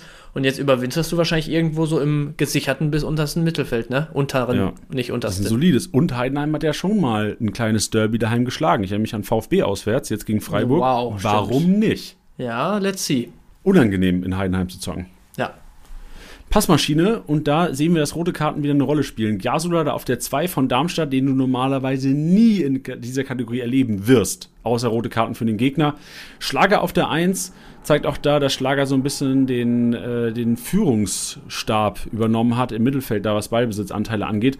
Julian Brandt hat mir auch eine gute Partie geliefert. Ich bin der Brandbesitzer und ich war sehr, sehr zufrieden obwohl er die Kiste nicht gemacht hat, oder die Kisten, der hat ja auch einige Abschlüsse gehabt, oder die Leute, die die Bälle aufgelegt haben, bekommen haben von ihm, die ihn nicht gemacht haben, aber trotzdem war sehr zufrieden, glaube 160, 170 roh. Geiler Typ, geiles Spiel. Jule, bin happy mit dir. Mach mal grünen Balken nächsten Spieltag. Danke dir. Kreativzentrum gewinnt Thomas Müller mit acht Aktionen vor Pedersen Augsburg. Digga, Krank. Pedersen Augsburg gegen Dortmund. Wer hätte gedacht? Keiner Wirklich gedacht. wenige. Aber du hast letzte Woche äh, schon öfter mal angebracht, dass du gesagt hast, ey, ist, das wird unangenehm für Dortmund und genau das äh, wurde es auch leider. Ach, Bench, brauchst du nicht wieder sagen, dass ich so viel Recht hatte letzte Woche. Äh, komm, noch, noch zwei, drei Sätze, Janni, bis, Ja, es, bis es unangenehm wird. Aber ich, glaub, ich, ich, ich, ich bin froh, dass ich mir selbst diese Podcast nicht anhöre. Ja, Gut, und dann äh, Boré haben wir noch mit drin. Boré, kranke Kiste auch. Also ich glaube, so richtig most, geil. Most overlooked Tor am Wochenende, weil es so simpel aussah. Digga, Ja. aber dieses Dropkick-Tor, das war so ein bisschen auch, auch Wirtz letztes Wochenende. Das Tor von Wirtz ähm, Ey, gegen wie jetzt Stuttgart. diese Woche, Junge. Boah, aber okay, erstmal, Digga, wäre der, wär der Ball nicht reingegangen, wäre ich als Frimpong hingegangen, hätte Greedy auf Witz gemacht. ja, aber ey, wie, also wie eiskalt kann man sein und mit jedem, mit jeder Slow-Mo, die es gab dazu oder jeder Wiederholung, die es dazu gab, hat man so eine Sache mehr entdeckt. So beim ersten Mal dachte man sich, boah, krank, wie lässig der den reinschiebt. Dann guckst du die erste Wiederholung an, siehst so, wie er den wirklich bewusst aus dem Fußgelenk so ein bisschen anchippt. Siehst du, boah, Junge, krank, Alter. In dem, also aus dem, aus Lauf mit Gegenspieler noch dahinter, wo du dann ja auch immer so ein bisschen, also wenn ich aufs Tor zulaufe und merke, es ist jemand hinter mir, dann ist die Chance schon mal noch geringer, dass du lupst, weil du dann denkst, Digga, wenn da nicht genug Druck hinter ist und der den noch von der Linie kratzt, so, dann schiebst du ihn lieber einfach so rein.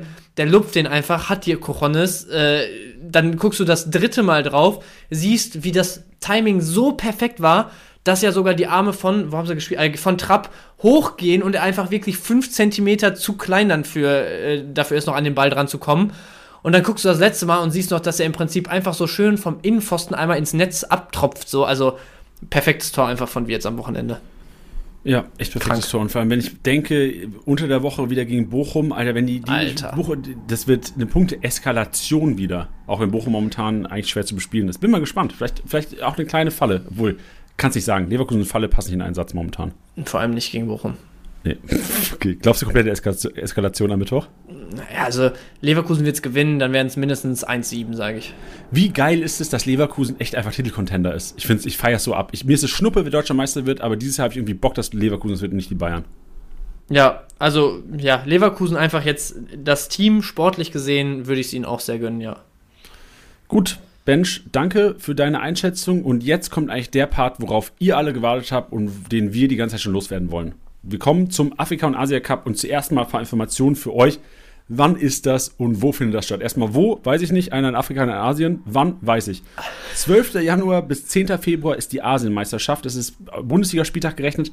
17. Spieltag bis 21. Spieltag. Also alle Asienfahrer und Afrika-Cup-Fahrer, die wir gleich sehen, weil der Afrika-Cup ist auch 13. bis 11. Februar, bis auch 17. bis 21. Spieltag.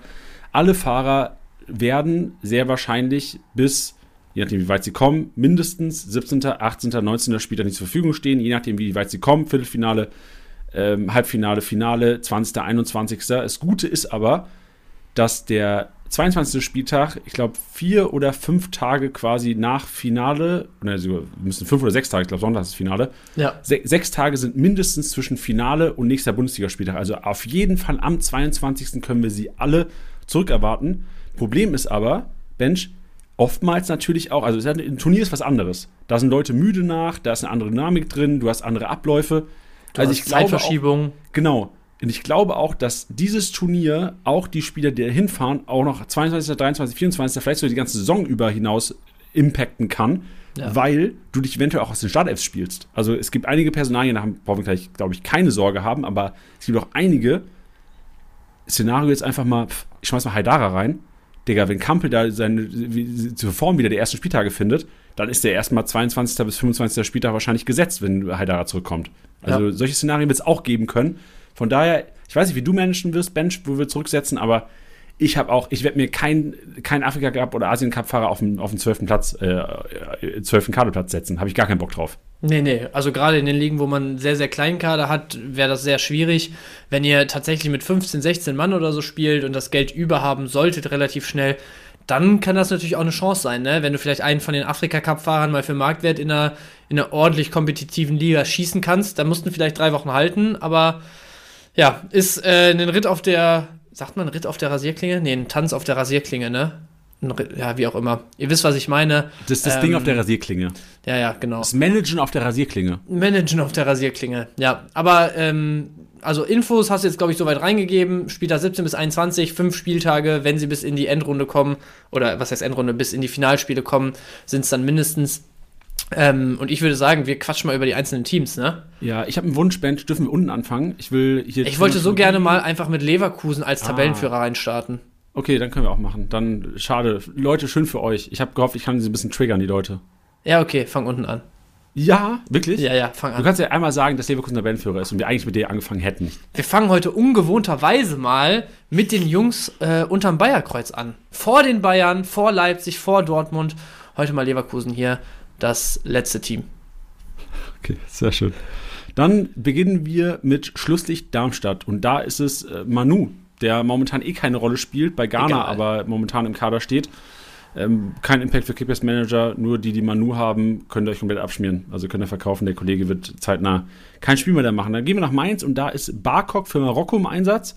Beim Afrika Cup und beim Asia Cup ist Lee Südkorea im Einsatz. Wer für mich, und Mensch, wir können ja auch gerne so die Teams so ein bisschen aufteilen oder auch gemeinsam diskutieren. Ich glaube, Barkok, ja, das heißt aber vielleicht ein bisschen mehr Spielzeit für, für Richter, Gruder und Co., vielleicht ein bisschen weniger Einwechslung, ähm, ein äh, bisschen mehr Einwechslung für Burkhardt und Co. Aber Lee wäre für mich vor allem eine Systemumstellung. Lee ist klar, Richter könnte auch theoretisch auf die 10 gehen, aber normalerweise wird Lee mit Viererkette bei einem 4-2-3-1 auf die 10 gepackt. Und Mainz ja eh ein Team, das gerne auch mit Dreierkette spielt. Für mich ist die Chance, dass Mainz dann Dreierkette spielt, ohne Lee, höher als mit. Deswegen wäre für mich vielleicht sogar Stefan Bell wieder einer für Spiel das 17 bis 21. Ja, also höher ist die Chance auf jeden Fall auf Dreierkette, würde ich sagen. Ähm, ich würde aber mit reinwerfen, dass es auch oft jetzt, oder was heißt oft, aber immer mal wieder solche Geschichten gab wie Chor als zentraler Innenverteidiger. Also Bell hat aus meiner Sicht relativ wenig Rolle gespielt, es sei denn, du kamst nicht drumherum dieses Jahr.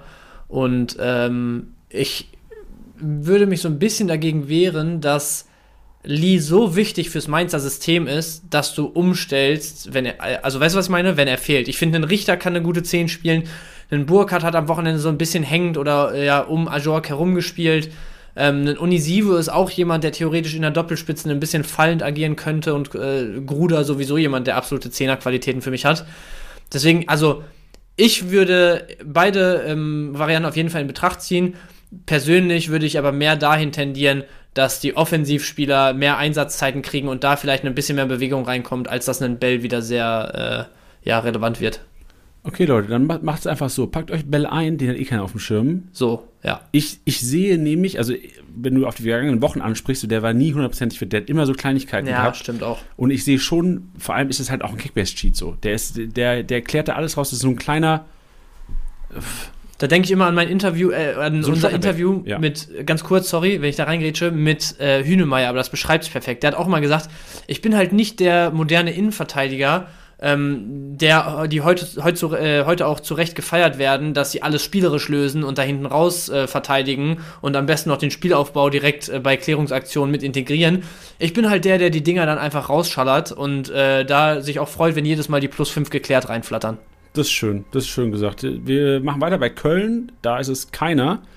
Und deswegen Union Berlin Bench. Würdest du einmal Union vorstellen wollen? Ja, klar. Also bei Union, man muss vielleicht noch einmal ganz kurz äh, als, als kleinen Disclaimer dazu sagen, die Spieler, die wir aufzählen, die sind grundsätzlich relevant für ihre Nationalmannschaften. Ne? Also da besteht die Möglichkeit, dass sie nominiert werden. Beispielsweise bei Union jetzt, Leiduni wird für Tunesien ziemlich sicher nominiert. Für uns wäre die erste Konsequenz, dass ein Haberer, der jetzt eigentlich wieder eine gute Rolle gespielt hat, da ähm, ja, äh, auf jeden Fall ein bisschen Rückenwind durchbekommt. Fand ich jetzt tatsächlich am Wochenende bei einem 3-0 in Bochum sehen natürlich nicht viele gut aus. Er sah aber unter anderem auch nicht besonders toll aus. Ähm, deswegen würde ich mal Toussaint, Kral noch mit reinwerfen, dass es auch für die wieder besser aussehen könnte. Kedira sollte weiterhin gesetzt sein. Ähm, da hast du immer noch viele Leute für eine Position, aber mit Leiduni ein weniger, der da weit vorne mit dabei war. Ähm, und der zweite Spieler, und da ähm, greift dann dieser Disclaimer so ein bisschen, Fofana, bis jetzt noch nicht ein Länderspiel, soweit ich weiß, für die Elfenbeinküste gemacht, ist jemand, der immer so ein bisschen im erweiterten Kreis äh, rumschwirrte. Ich glaube, mit den aktuellen Leistungen wird es wahrscheinlich auch nicht dazu kommen, dass er nominiert wird. Sollte es aber so sein, würden wir gerade aufgrund dessen, dass Fofana ja einer da vorne ist, der ein bisschen eher den spielerischen Part geben kann, der ein bisschen ähm, flinker, flexibler ist, ähm, dürfte es dann entweder auf einen Bäcker hinauslaufen, wo man aber ja auch gehört hat, dass ein Wintertransfer theoretisch im Bereich des Möglichen liegt. Und wenn das nichts wird, dann sehe ich einfach einen Hollerbach, der sich zuletzt gut macht, mit noch besseren Chancen auf Startelf. Dann sehe ich einen Volland vielleicht mit Chancen, auf der Außenbahn zum Einsatz zu kommen. Wer weiß, ob Aronson die Laie weiterläuft ähm, und der sonst auf der 10 ran darf oder einen Haberer. Also da kann sich relativ viel dann tun. Erste Konsequenz wäre aber mal Becker, wenn er bleibt. Weißt du, wen ich auch ganz interessant finde, hat am Wochenende auch endlich mal wieder Spielzeit bekommen, ist eingewechselt worden, zwar minus 17 Kickbase-Punkte gemacht, aber letzte Saison auch schon zehnmal in der Startelf gestanden bei 16 Einsätzen. Andras Schäfer wäre für mich auch einer, der jo. eventuell profitieren könnte von Laiduni, weil das ja im Grunde genommen genau seine Position ist und ich eigentlich sehr, sehr viel von dem Kollegen halte. Ja, ich finde auch ein geiler Zocker, auch so ein, so ein richtiger, also ist ein richtiger Terrier, aber taucht trotzdem gerne mal vor der gegnerischen Hütte auf, so richtig geil Box-to-Box-Spieler. Ähm, ja, finde ich auch geil. Und da war ich auch überrascht, der war ja so, so lange raus. Und ich weiß gar nicht, vor wie vielen Wochen es jetzt war, aber da hat er sein Kader-Comeback gegeben und wurde direkt irgendwie für 20 Minuten eingewechselt oder so. Gerade bei so zentralen Mittelfeldspielern ja eigentlich eher unüblich, dass sie dann ja direkt wieder aus der kalten Buchse starten und da im Zentrum, wo, wo der, der Rasen ordentlich umgepflügt wird, dann direkt wieder ihre Minuten bekommen. Ja, aber weil, ja, weil ist interessant. Zuletzt jetzt zweimal eingewechselt worden unter Bielica, jemals 33 und 34 Minuten bekommen. Also könnte schon sein, dass der da vielleicht ein bisschen höheren Stellenwert hat ja. unter Bielica. Finde ich auch sehr interessant. Gut, dass du es gesagt hast. Dann Bremen Cater ist gone für Guinea. Frage da natürlich, wie lange könnte es sein, dass er eventuell zum 19. und 20. Spieler schon wieder back ist. Trotzdem wird es die Bremen Startelf kurzfristig erstmal nicht verändern. Ich glaube dann eher, dass wenn Cater fit ist, er nach Spieltag 22 wieder angreifen kann. Ja, dann machen wir weiter direkt mit Bochum. Antwi Ajay für Ghana und Asano für Japan, potenziell beide unterwegs. Beides, glaube ich, auch Teams, die zumindest äh, die Gruppenphase gut überstehen könnten. Japan muss natürlich überstehen. Ähm, Ghana so ein bisschen im erweiterten Favoritenkreis, glaube ich. Ähm, und da, also um jetzt nicht zu weit in Spekulationen abzudriften, natürlich sollten wir einen Daschner, einen Quateng als Offensivspieler, vielleicht auch einen Förster auf dem Schirm haben ähm, Bero hat ja jetzt relativ oft auch so diesen verkappten Außenspieler gegeben. Also die vier Personalien natürlich potenziell direkter Ersatz. Ähm, es könnte auch sein, dass man dann bei Bochum vielleicht aufgrund des Personals und des Personalmangels wieder mit einem Offensivspieler weniger agiert, vielleicht in eine Doppelspitze reinrotiert, ähm, mit einem, keine Ahnung, äh, Daschner, Stöger, Quateng um einen äh, wuchtigen Stürmer drumherum und damit Fünferkette. Dann wären Wittek Suarez wahrscheinlich noch interessant. Also da könnt ihr euch relativ viele Spieler, die wahrscheinlich Richtung 500k unterwegs sind, erstmal einpacken und gucken, wie sich das entwickelt. Ja, Problem ist, glaube ich, Bochum spielt auch lange nicht an einem Freitag. Die spielen 17. Spieltag Sonntag, dann 18. Spieltag samstags. Also du hast lange kein Freitagsspiel. Wäre für mich so ein Verein, wo wirklich viel passieren kann, weil du halt wirklich ja. entweder Antwia Jay Asano, es sind ja im Grunde um die Flügel momentan die Gesetzten, die fallen weg. Also da kannst du komplett zur Systemstellung kommen. Bench hat schon viele Namen gesagt. Also ist interessant, aber aus Kickbase-Sicht sehr, sehr riskant. Und ob du jetzt 50 Punkte von jemandem einheimst oder halt ein Nuller, wäre mir da fast zu riskant, darauf zu gehen. Aber klar, wenn du 18er liegen hast, musst du vielleicht sogar drauf gehen müssen, zum jetzigen Zeitpunkt nicht zurückgesetzt werden. Yes. Gladbach, also übrigens, äh, wir machen Tabelle von unten, Heidenheim kein, der, der abgeht. Von daher, also ist ja auch, darf man auch nicht unterschätzen, das ist auch ein Vorteil für Vereine, die da, also Klar. Wolfsburg hat, gibt auch keinen ab, also es gibt einige Vereine, die echt wenig abgeben und je höher wir gehen in der Bundesliga-Tabelle und oben, klar, Stuttgart, Leverkusen, Leute, da, da fällt fast die komplette Startelf weg. Also äh, dazu später mehr. Gladbach, Itakura für Japan im Einsatz. Würde für mich bedeuten, Skelly einfach auch die ersten Spieltage 2024 gesetzt, der momentan eh nicht wegzudenken. Wäre aber für mich derjenige, der, wenn Itakura back ist, eine, wahrscheinlich aus der Startelf sogar droppt, weil auch nur gerade die rechte Schiene momentan echt gut spielt. Ja, sehe ich auch genauso, nichts hinzuzufügen. Und äh, dann mache ich gerade weiter mit Augsburg. Da sind es dann äh, Patrick Pfeiffer, der im Moment sowieso eine, wenn überhaupt, untergeordnete Rolle spielt. Genauso wie Okugawa, der jetzt mal wieder im Kader war. Ich weiß nicht, ich glaube, ich hatte gelesen, dass er jetzt schon wieder irgendwelche Wehwehchen hat. Ist auf jeden Fall noch absolut gar nicht in Augsburg angekommen. Ähm, sollte beides also keinen großen Einfluss auf, auf Spielzeit von anderen haben. Und ja. dann kann ich auch gerade Wolfsburg direkt noch skippen. Hast du ja schon gesagt, die werden keinen abgeben. Richtig, und was wir vielleicht am Anfang auch hätten sagen sollen, ist, dass natürlich generell die Möglichkeit der Neuverpflichtung auch besteht. Also es ja, ist nicht ja, so, dass es das, also Beispiel, was hatten wir jetzt, wo ein direkter Ersatz kommt? Du hast könnte. jetzt doch ein direktes Beispiel. It, genau, habe ich, aber ich sage gerade nochmal so, Itakura, ey, Gladbach könnte genauso gut noch einen neuen IV verpflichten. Also gerade Vereine mit finanziellen Möglichkeiten können da auf jeden Fall noch nachlegen und dann ist auf jeden Fall eine Skelly, ein Skelly Overpay auf einmal wieder, ich nenne es nochmal das Wort, ich habe es vorhin schon mal gesagt, obsolet. Digga, mein Statistik-Prof hat das früher immer gesagt. Ich richtig, richtig negative Flashbacks vor. ähm, Frankfurt jetzt aber. Und Frankfurt, da ist genau dieser Fall. Frankfurt hat Cash und wir haben auch mit äh, unserem Frankfurt Podcast-Experten, der im Sommer bei uns am Start war, ab und zu Kontakt und äh, er droppt auch immer ein paar Infos und da ist, er hat letztens geschrieben, warte, ich kann es auch gerne mal ich bin mir auch sicher, dass es ähm, für ihn in Ordnung ist. Warte. Ich kann ja schon mal ein bisschen anteasen. Also Skiri ja. für Tunesien, Mamouche für Ägypten und Chaibi für Algerien sind drei Jungs, die unterwegs sein werden. Gerade Chaibi mit Algerien gehört auf jeden Fall zu den Favoriten. Tunesien, Ägypten spielen, glaube ich, auch eine ordentliche Rolle. Ähm, ja, und deswegen, Frankfurt wird vor allem in der Offensive, da liest man ja auch viel. Ich glaube, Neuzugang von Viktoria Pilsen für die neuner Position steht schon so gut wie fest. Zwei, drei andere äh, schwirren da auch noch so im, in der, in der Transfer-Gerüchte-Küche-Suppe, äh, Gerüchte-Küche-Suppe, ja, mit rum. Ähm, genau, Janni, hast du die Namen? Ja, also Namen nicht, aber im Grunde genommen vier bis sechs neue, 40 bis 50 Millionen hat Krösche wohl. Ja, und ich erinnere mich, dass, äh, also wir hatten letzte Woche schon über Durusinmi, glaube ich, geschrieben, Genau. äh, gesprochen. Glaube ich. Dann, was ist noch? Debast, Delorg, ich kenne die ganzen gar Debast nicht. Ah, ist Innenverteidiger, also kann Ah. Innen- und Außen spielen, soweit ich weiß. Dann was- äh, Jakic weg, äh, Alario weg, Götze vielleicht Miami sogar, Aronson Laie, Hauge soll gehen, Groß wahrscheinlich, Digga, der Groß, der Nazio Groß Ja, von ja. Äh, Ja. West Bromwich oder wo der spielt, ne? Wo spielt der? Albion? Nee, der spielt bei Brighton Hove, ja. Genau, richtig, das andere. Und that's it. Mehr Namen finde ich hier nicht. Also Christian, unser Frankfurt-Experte, ich hoffe, das war in Ordnung, dass ich hier die News gedroppt, nicht News, dass ich hier deine Meinung gedroppt habe. Oder deine Insights. Ja. Wenn nicht, wenn du den Podcast hörst, kannst du ja sagen, dass ich nichts mal nicht sagen soll.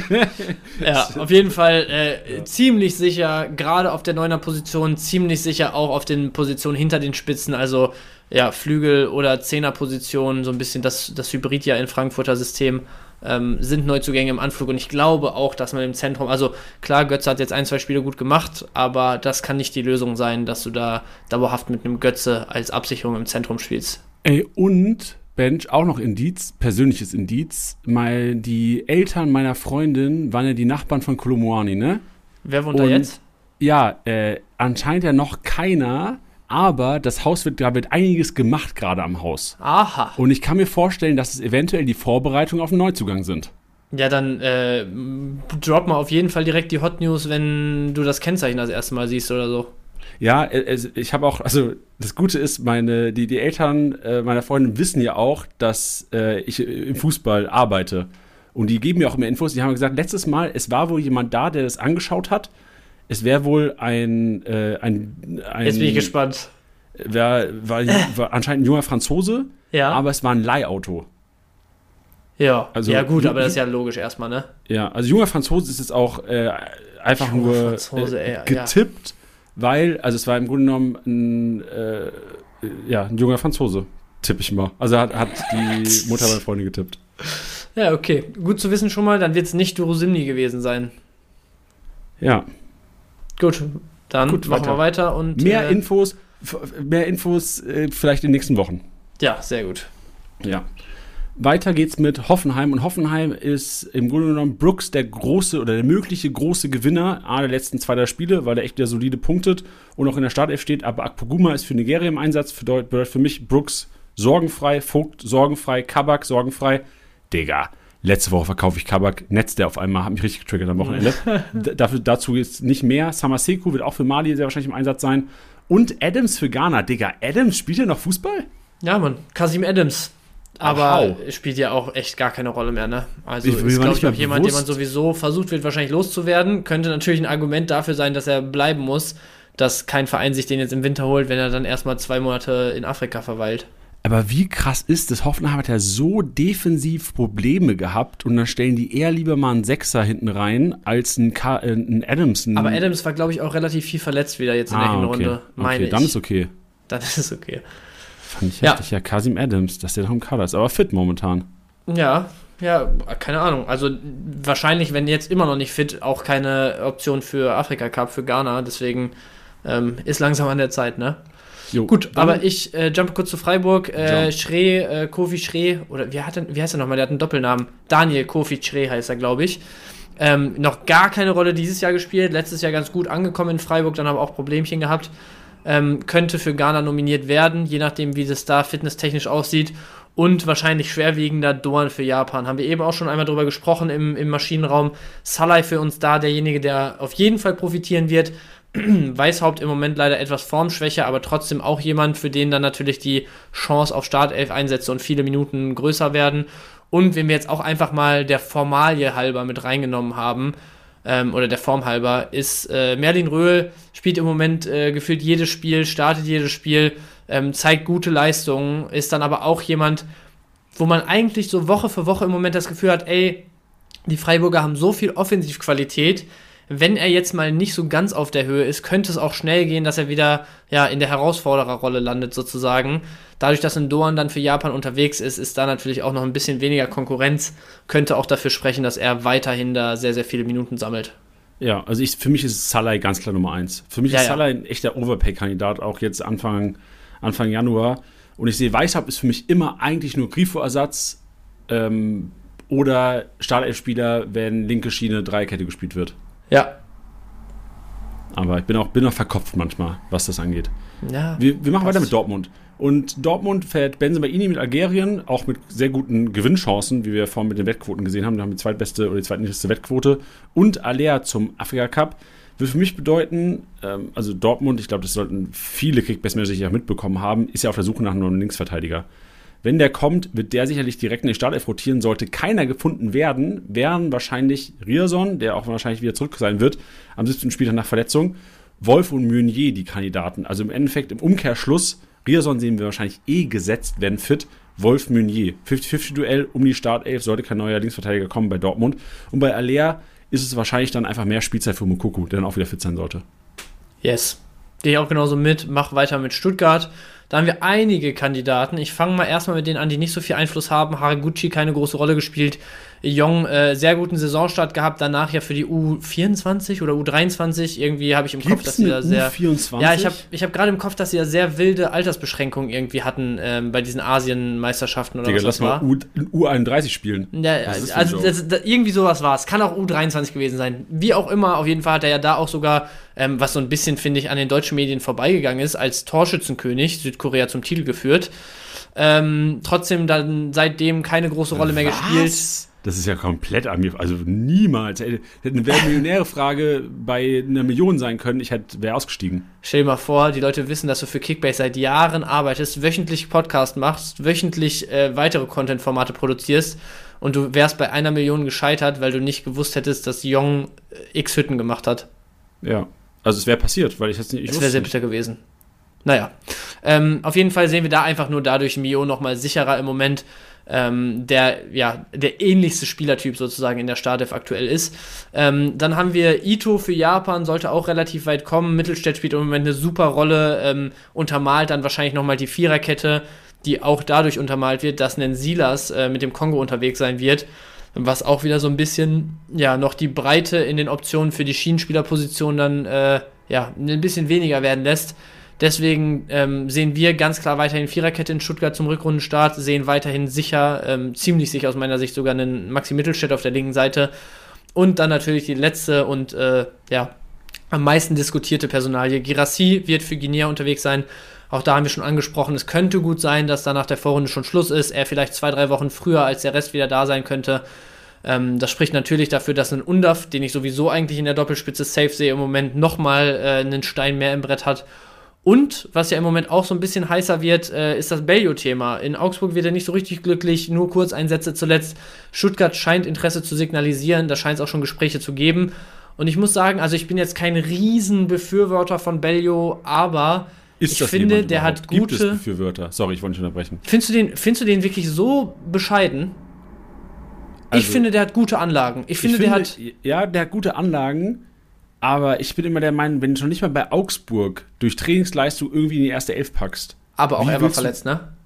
Ja, ja, klar, aber der war ja nie über lange Zeit irgendwie Ja, Stammspieler, stimmt. oder? Ja, das stimmt. Also letzte Rückrunde oder letzte Hinrunde, ich weiß es nicht. Auf jeden Fall irgendwann letztes Jahr gab es eine Phase, wo er relativ viel gespielt hat. Und auch da so dadurch aufgefallen ist, dass er relativ oft so ein bisschen auf den Flügel ausgewichen ist, sich ein paar Bälle mal abgeholt hat.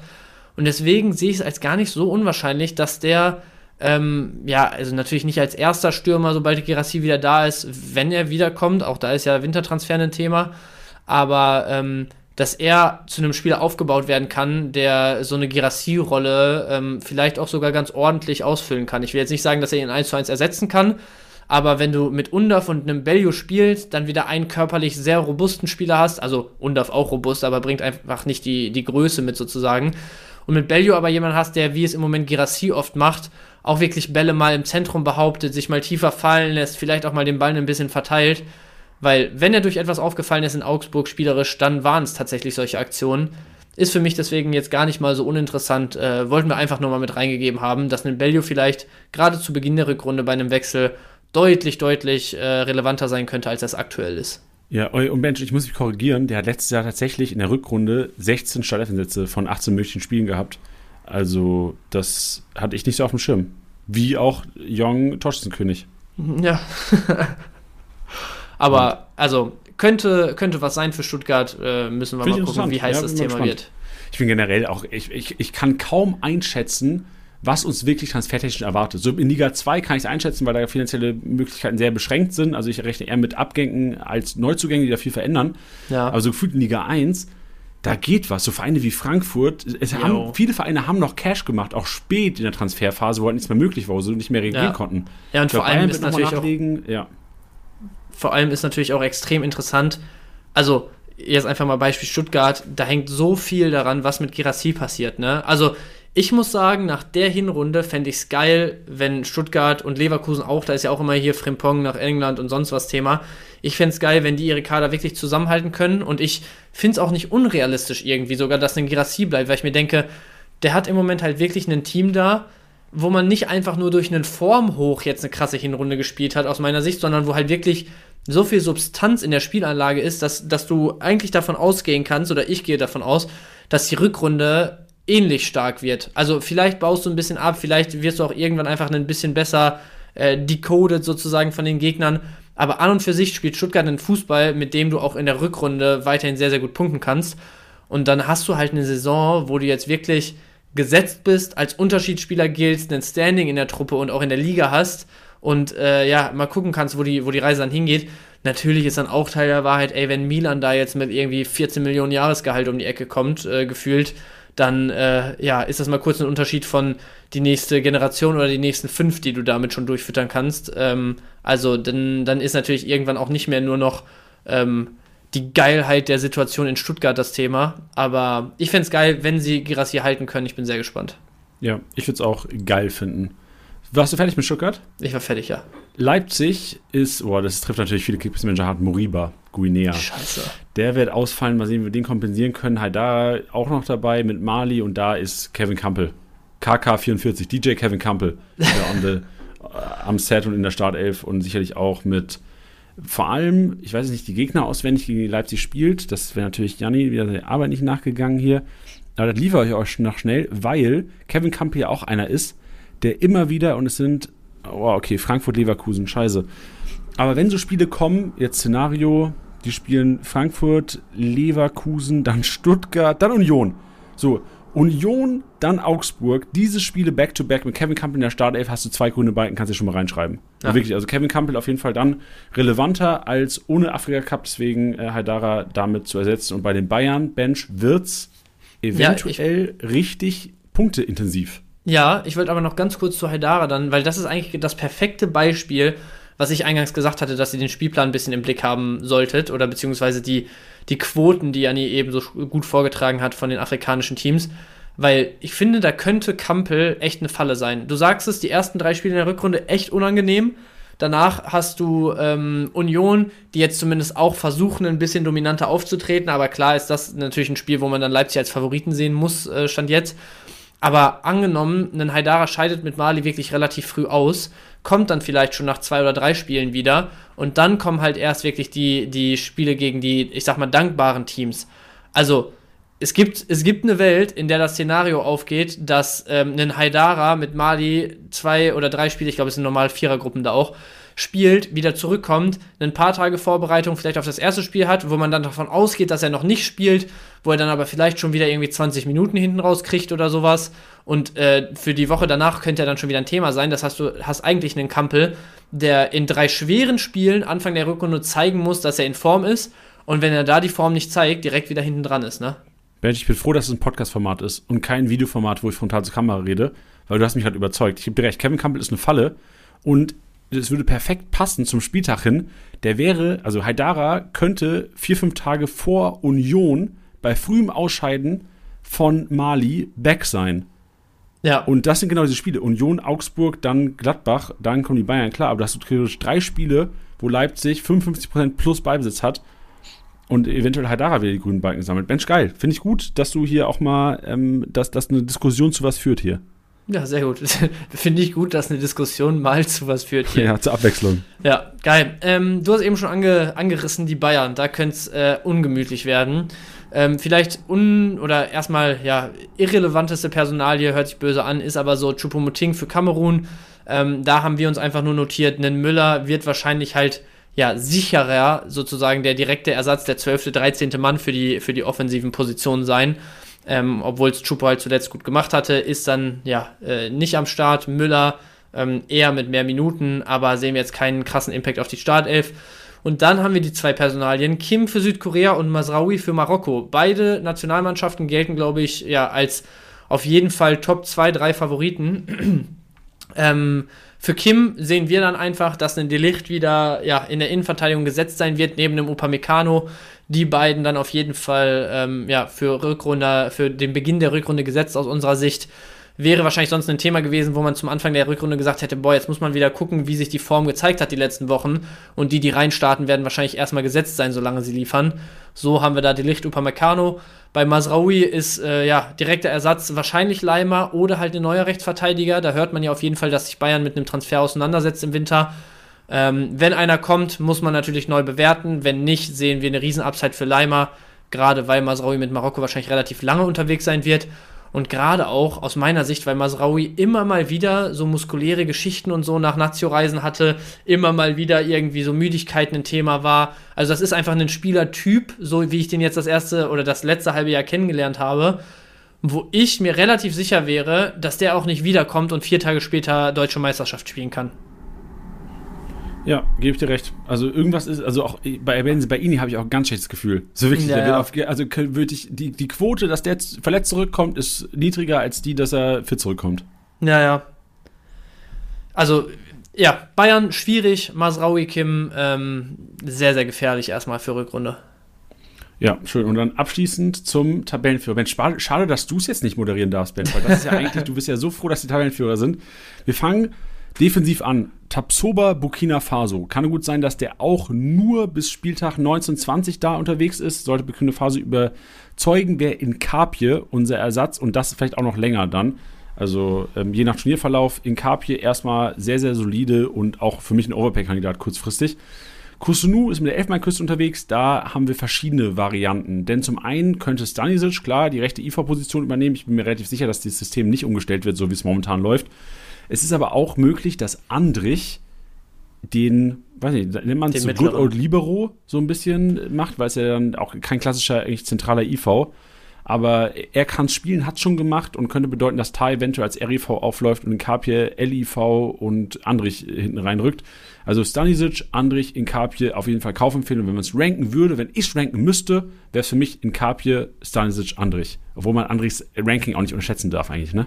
Ja, es ist echt schwierig. Also, so rein von den Eignungen her hätte ich auch gesagt, dadurch, dass ich Tar deutlich eher auf der mittleren Position sehe, würde ich Stanisic mehr Upside als Andrich geben. Aber Andrich ist halt auch wirklich, also ein potenzieller Führungsspieler von Leverkusen so, ne? Also, deswegen dem jetzt dann wirklich da nochmal zwei von den Jungen vor die Nase zu setzen und der sieht gar keinen Stich, fände ich auch schwierig. Ähm, ja, bin ich gespannt. Ich glaube, wir unterschätzen aber auch die Geschwindigkeit, also generell erstmal Kusunu kranker Spieler. Kusunu, Alter, der ist, der ist wirklich für mich einer der Überraschungen der Hinrunde jetzt, auch wenn er offensiv ja. nicht so eingeschlagen hat, aber wirklich schnell, wendig, Kopfballstark, zweikampfstark. Und wir unterschätzen, glaube ich, aber auch Tars Geschwindigkeit und inzwischen auch Flexibilität und Beweglichkeit. Ja, der also ist Tar, krank schnell. Also ey, Tars Endtempo ist Top-Tier Bundesliga. Ja. Ich sehe einfach nur, dass er, also Flexibilität ja, von der Position her. Aber ähm, ich habe es gerade nur gesagt, damit man uns nicht missversteht, weil ich finde vor allem halt ein Argument dagegen, so ein bisschen die, ich weiß gar nicht, wie das, wie das, wie das Nomen davon ist, von, von steif sein. Ähm, Aber findest du, der ist so steif? Ich finde den, ich finde, ich finde, er macht. Hüftsteif ist er, finde ich. Visuell, finde ich, macht er einen, einen, steifen Eindruck, aber ich finde ihn im Spiel, finde ich den gar nicht steif. Ja, also ich finde schon, dass es wirklich ein klassischer mittlerer Innenverteidiger in der Dreierkette ist. Ich äh, sehe ihn nicht in 1 gegen 1 Duellen auf einem Level von einem äh, Tapsoba und einem Kusunu gegen äh, wendige Flügelspieler verteidigen. Ich sehe ihn eher als denjenigen, der äh, in der Mitte die Blocks stellt, der in der Mitte die Kopfballduelle annimmt, der in der Mitte gegen einen wuchtigen Stürmer was entgegenzusetzen hat. Ähm, und ich bin mir auch ziemlich sicher, dass wir letztes Jahr Tar nämlich auch hin und wieder auf den Halbpositionen gesehen hatten und genau das die Baustellen da waren, wenn ich mich jetzt nicht ganz, äh, ganz irre. Deswegen, also ich sehe Tar deutlich geeigneter für die mittlere Position und dann würdest du es dir unnötig schwer machen, wenn du Andrich in die Mitte stellst und dann diese Tar halbrechter Innenverteidigerbaustelle wieder öffnest. Ja, also klar, ey, wenn, also die Wahrscheinlichkeit, ich sehe auch die größte, also ich sehe auch, wenn ich entscheiden müsste, Tar safe IV, aber ich bin auch davon überzeugt, dass er spielen könnte. Ja, also ich könnte er auf so jeden Fall. wie du, aber ähm, ist ja auch schön. Also ich, ich sehe Stanisic vielleicht dann nicht so klar vor Andrich wie du. Ja, aber äh, was man, was vielleicht auch nochmal einen Einfluss hat, ist mir gerade so eingefallen. Tar ist natürlich auch immer ein Spieler, der extrem von der, von der Form, von der Sicherheit, die ihm gegeben wird und die er selber irgendwie ausstrahlt, lebt. Das ist ja auch so, so, ein, so ein ganz ruhiger Koloss irgendwie, weißt du, wenn, wenn der wirklich äh, in sich ruht, in Anführungsstrichen. Und es könnte natürlich auch sein, dass das viel äh, mit Unsicherheit letztes Jahr zu tun hatte und durch die Hundenrunde, die er jetzt gespielt hat, ähm, auch so eine Halbposition deutlich besser funktionieren würde. Aber Ja, steck's nicht drin, müssen wir schauen. Schlecht drin, kommen wir zur Offensive Bench, weil da gibt es auch einige Ausfälle. Einer, der ein bisschen heftiger wirken wird, kurzfristig auf jeden Fall, dependent so ein bisschen auf, auf Schicks Form.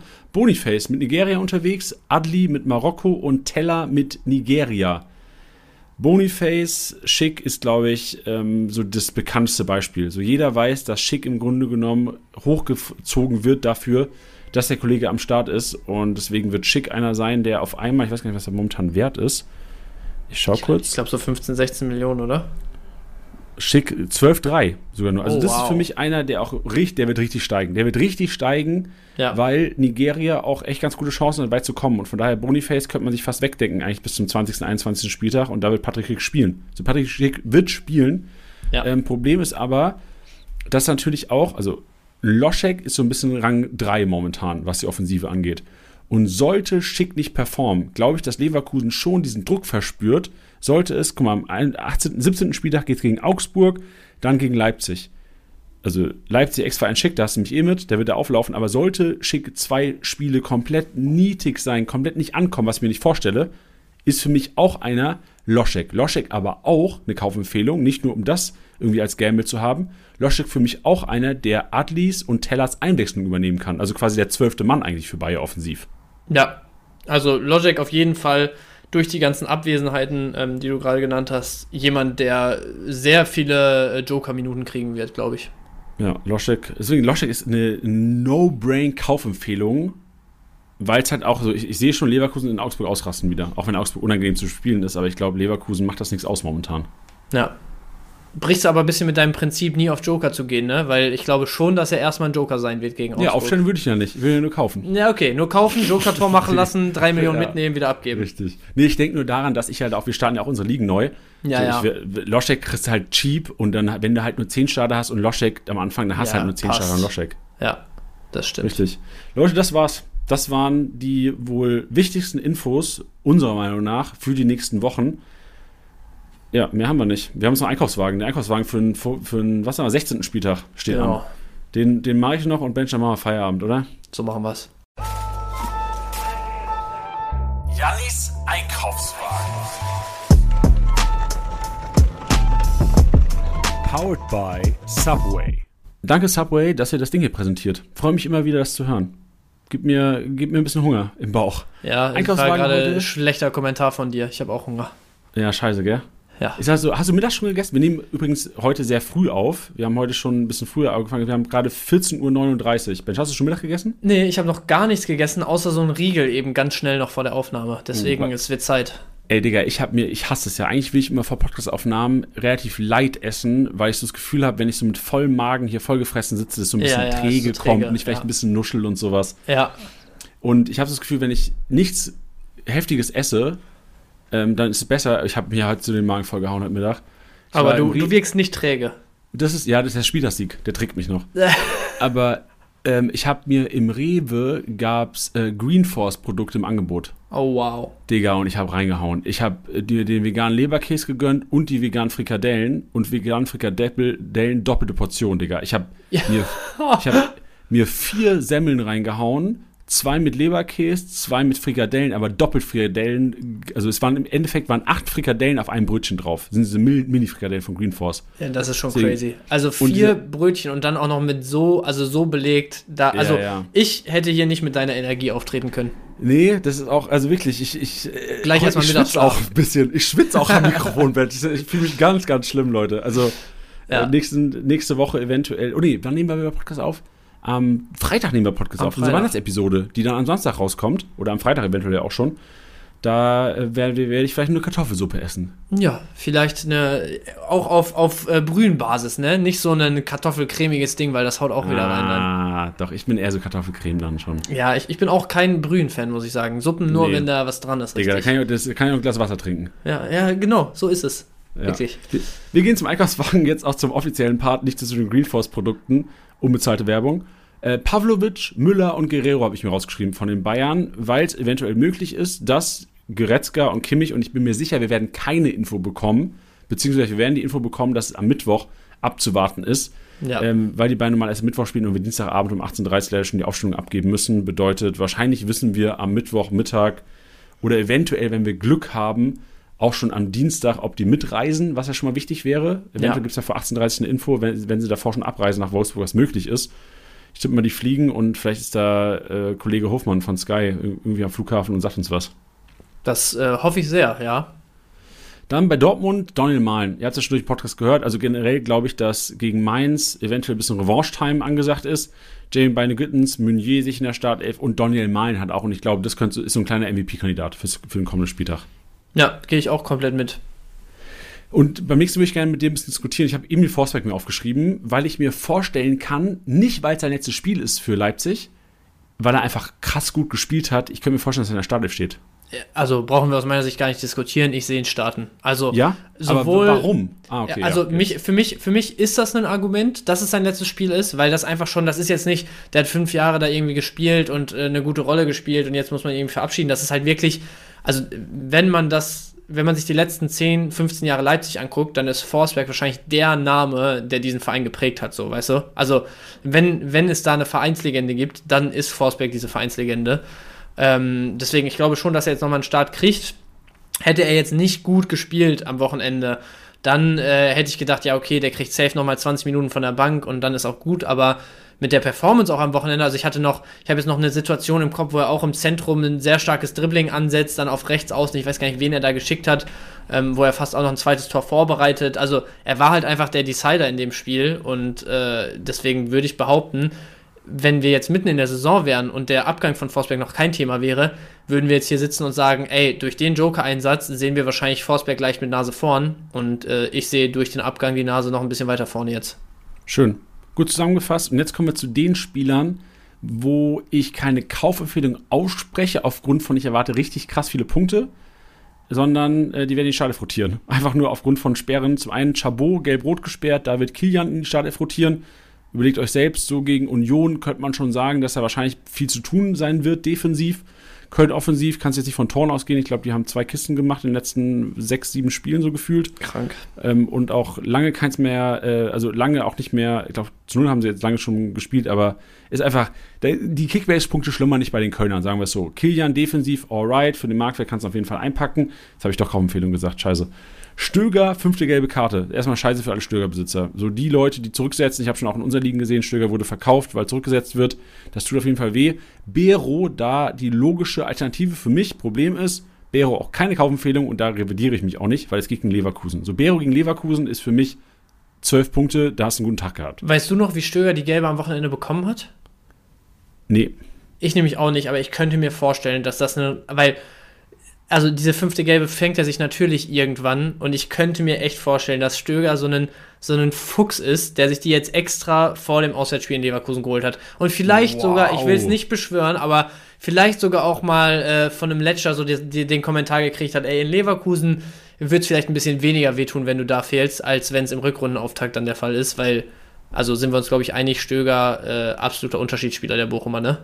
Okay, Ben, das ist, das ist zu wichtig, um es nicht nachzuforschen, hier noch live im Podcast.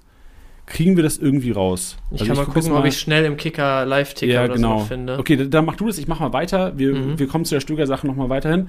Ähm, Lacroix, rote Karte, ey, RIP. RIP an alle Lacroix-Besitzer zuletzt. So, die, ich glaube, das war die letzten fünf roten Karten von Wolfsburg, gingen auf Lacroix Cup. Ey, der hat, das ist eine kranke Statistik. Der hat seit 2021, glaube ich, fünf rote Karten gesammelt und ist jetzt schon All-Time-Leader der aktive, äh, aktiven Bundesligaspieler. Ne? Digga. Okay, jetzt haben wir, Bench, das ist der Spieler, der sollte die Bundesliga verlassen. ja, ja, wirklich. Lacroix ist krass, das stimmt. Aber dann einfach direkt mit, mit Kovac, bitte. Ja, okay. Ähm, für Ich hau ein bisschen zu viel auf Bono, Kovac rum heute. ja, Bono sehr wahrscheinlich spielen. Problem ist auch da, es geht gegen die Bayern. Also da würde ich auch keine Kaufempfehlung aussprechen. Trotzdem nur die Empfehlung, wenn ihr einen Platz frei habt und ihr braucht noch einen Starter, dann habt ihr halt einen Bono. Außerdem Palacios, und jetzt geht's zur Kaufempfehlung. Palacios, fünfte gelbe Karte, Robert Andrich, Leute. Robert Andrich wird sehr, sehr wahrscheinlich in den Startelf rotieren. Es gibt auch die Möglichkeit, ich erinnere mich, es gab auch mal, ähm, das, hat nicht Habsober mal Sechser gespielt bei Leverkusen? Ja, zwischendurch. Ja, also hat er schon also- mal gemacht. Es ist auch eine Möglichkeit, dass eventuell in Kapje, der auch echt einen guten Stellenwert hat, sich eventuell einspielen darf und Tabsoba auf die 6 geht. Wenn ich tippen müsste, gehe ich aber auf Andrich, deswegen Andrich auch eine Kaufempfehlung für mich. Gehe ich auch mit. Übrigens, ich habe herausgefunden, also Stöger für mich zu 90% approved, unsere Annahme von eben. 90. plus 1 bei Boah. 3 zu 0. Stöger schießt nach einem Foulpfiff den Ball weg. Ja, geil, geil, geil, Alter. Er ist so smart, er ist so smart. Muss, einfach. wirklich. Der, der, der hat wahrscheinlich einfach schon Urlaub gebucht. Der, Ja, war, der, hat, der ist schon in Dubai gerade. Ich will, wir müssen mal Mittwoch die Stories im Blick behalten, von wo er das Spiel verfolgt. Ja, genau, richtig. Im Stadion ist er bestimmt nicht. Ja, glaube ich auch nicht. Ja, mal sehen. Gut, ähm, dann war's das mit den Kaufempfehlungen. Ah doch, äh, Hack, Gladbach.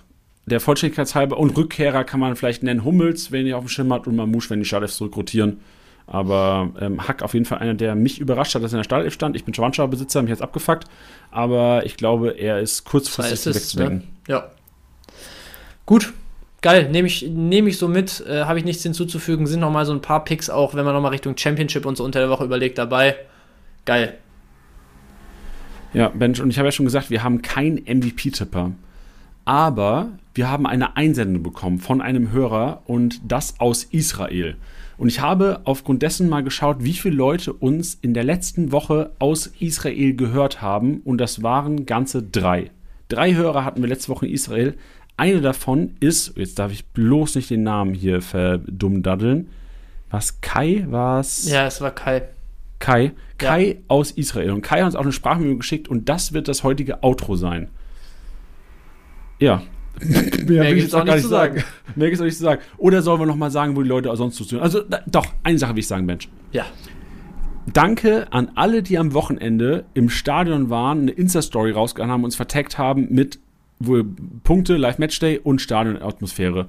Ich habe es hart gefeiert, Leute. Also, was in der Allianz Arena alleine los war an Kickbase-Managern, es hat mir so das Herz geöffnet gestern, wirklich. Also, Ja. da wollte ich mich einfach mal bedanken, dass ihr Kickbase so auch äh, privat supportet. Ja, absolut. War sehr geil, wie viel wir da wirklich gesehen hatten in den Stories und da auch gerne genauso weitermachen. Wer weiß, vielleicht äh, kriegen wir das Ding ja noch ein bisschen weiter aufgespannt in der, in der Rückrunde und mal gucken, wie viele, wie viele Stories wir dann zu Spieltag 34 posten. Ja, und auch, was auch, was auch zu sehen waren, es waren auch viele, die Live-Punkte halt aus der ganzen Welt verfolgt haben, was ich auch Ja. enorm geil finde. Da waren irgendwie aus Dubai Leute, von der Zugspitze. Also auf der ganzen Welt wird Kickbase verfolgt und natürlich auch, also kommen wir am Podcast, Podcast gehört, Bench, ich muss einfach machen. Das ist so, ein, so eine Liebe von mir, Hörerzahlen vorzulesen aus Ländern, wo ich es nie erwartet habe. Irgendwie ist es so ein Guilty Pleasure von mir. Ja, dann los. Kenia, ich lese nur die vor, wo einer gehört hat. Und ich will eigentlich nur, weißt du, warum ich das vorlese? Weil ich mich reinversetze. Weil es ein Guilty Pleasure jetzt, ist. Genau, nee, aber wenn. ja, aber wenn ich jetzt beispielsweise in Kenia wäre, wir hatten Ja. einen Hörer aus Kenia letzte Woche. Das wäre geil, wenn du es jetzt wär, hörst. Ja. Genau, und ich das jetzt höre, denke ich, Alter, krass, die meinen nicht. Mhm. Und das finde ich geil, deswegen will ich das machen. Für die wenigen Hörer, die jetzt wirklich in Kenia haben wir einen, in Paraguay haben wir einen, Bosnien-Herzegowina haben wir einen, Slowakei haben wir einen, in China einen, Digga, geil, dass, dass Spotify da erlaubt ist. Oder weiß ich gar nicht, was der erlaubt ist, welches Tool der hören darf. Äh, Nepal haben wir einen, Marokko, Georgien haben wir einen, ah, das war's, da gehen die zwei ja schon los. Kolumbien haben wir zwei, Costa Rica haben wir zwei, aus Russland wild. sogar zwei. Was macht ihr da, Leute? Ja. Äh, Mauritius zwei, da haben wir zwei in den Honeymoons, die da am Start sind. Ey, Maur ein Freund von mir, ein Kollege von mir ist gerade ähm, auf den Malediven. Ah, da haben gewesen. wir mehr, Bench, da haben wir mehr. Ja, okay.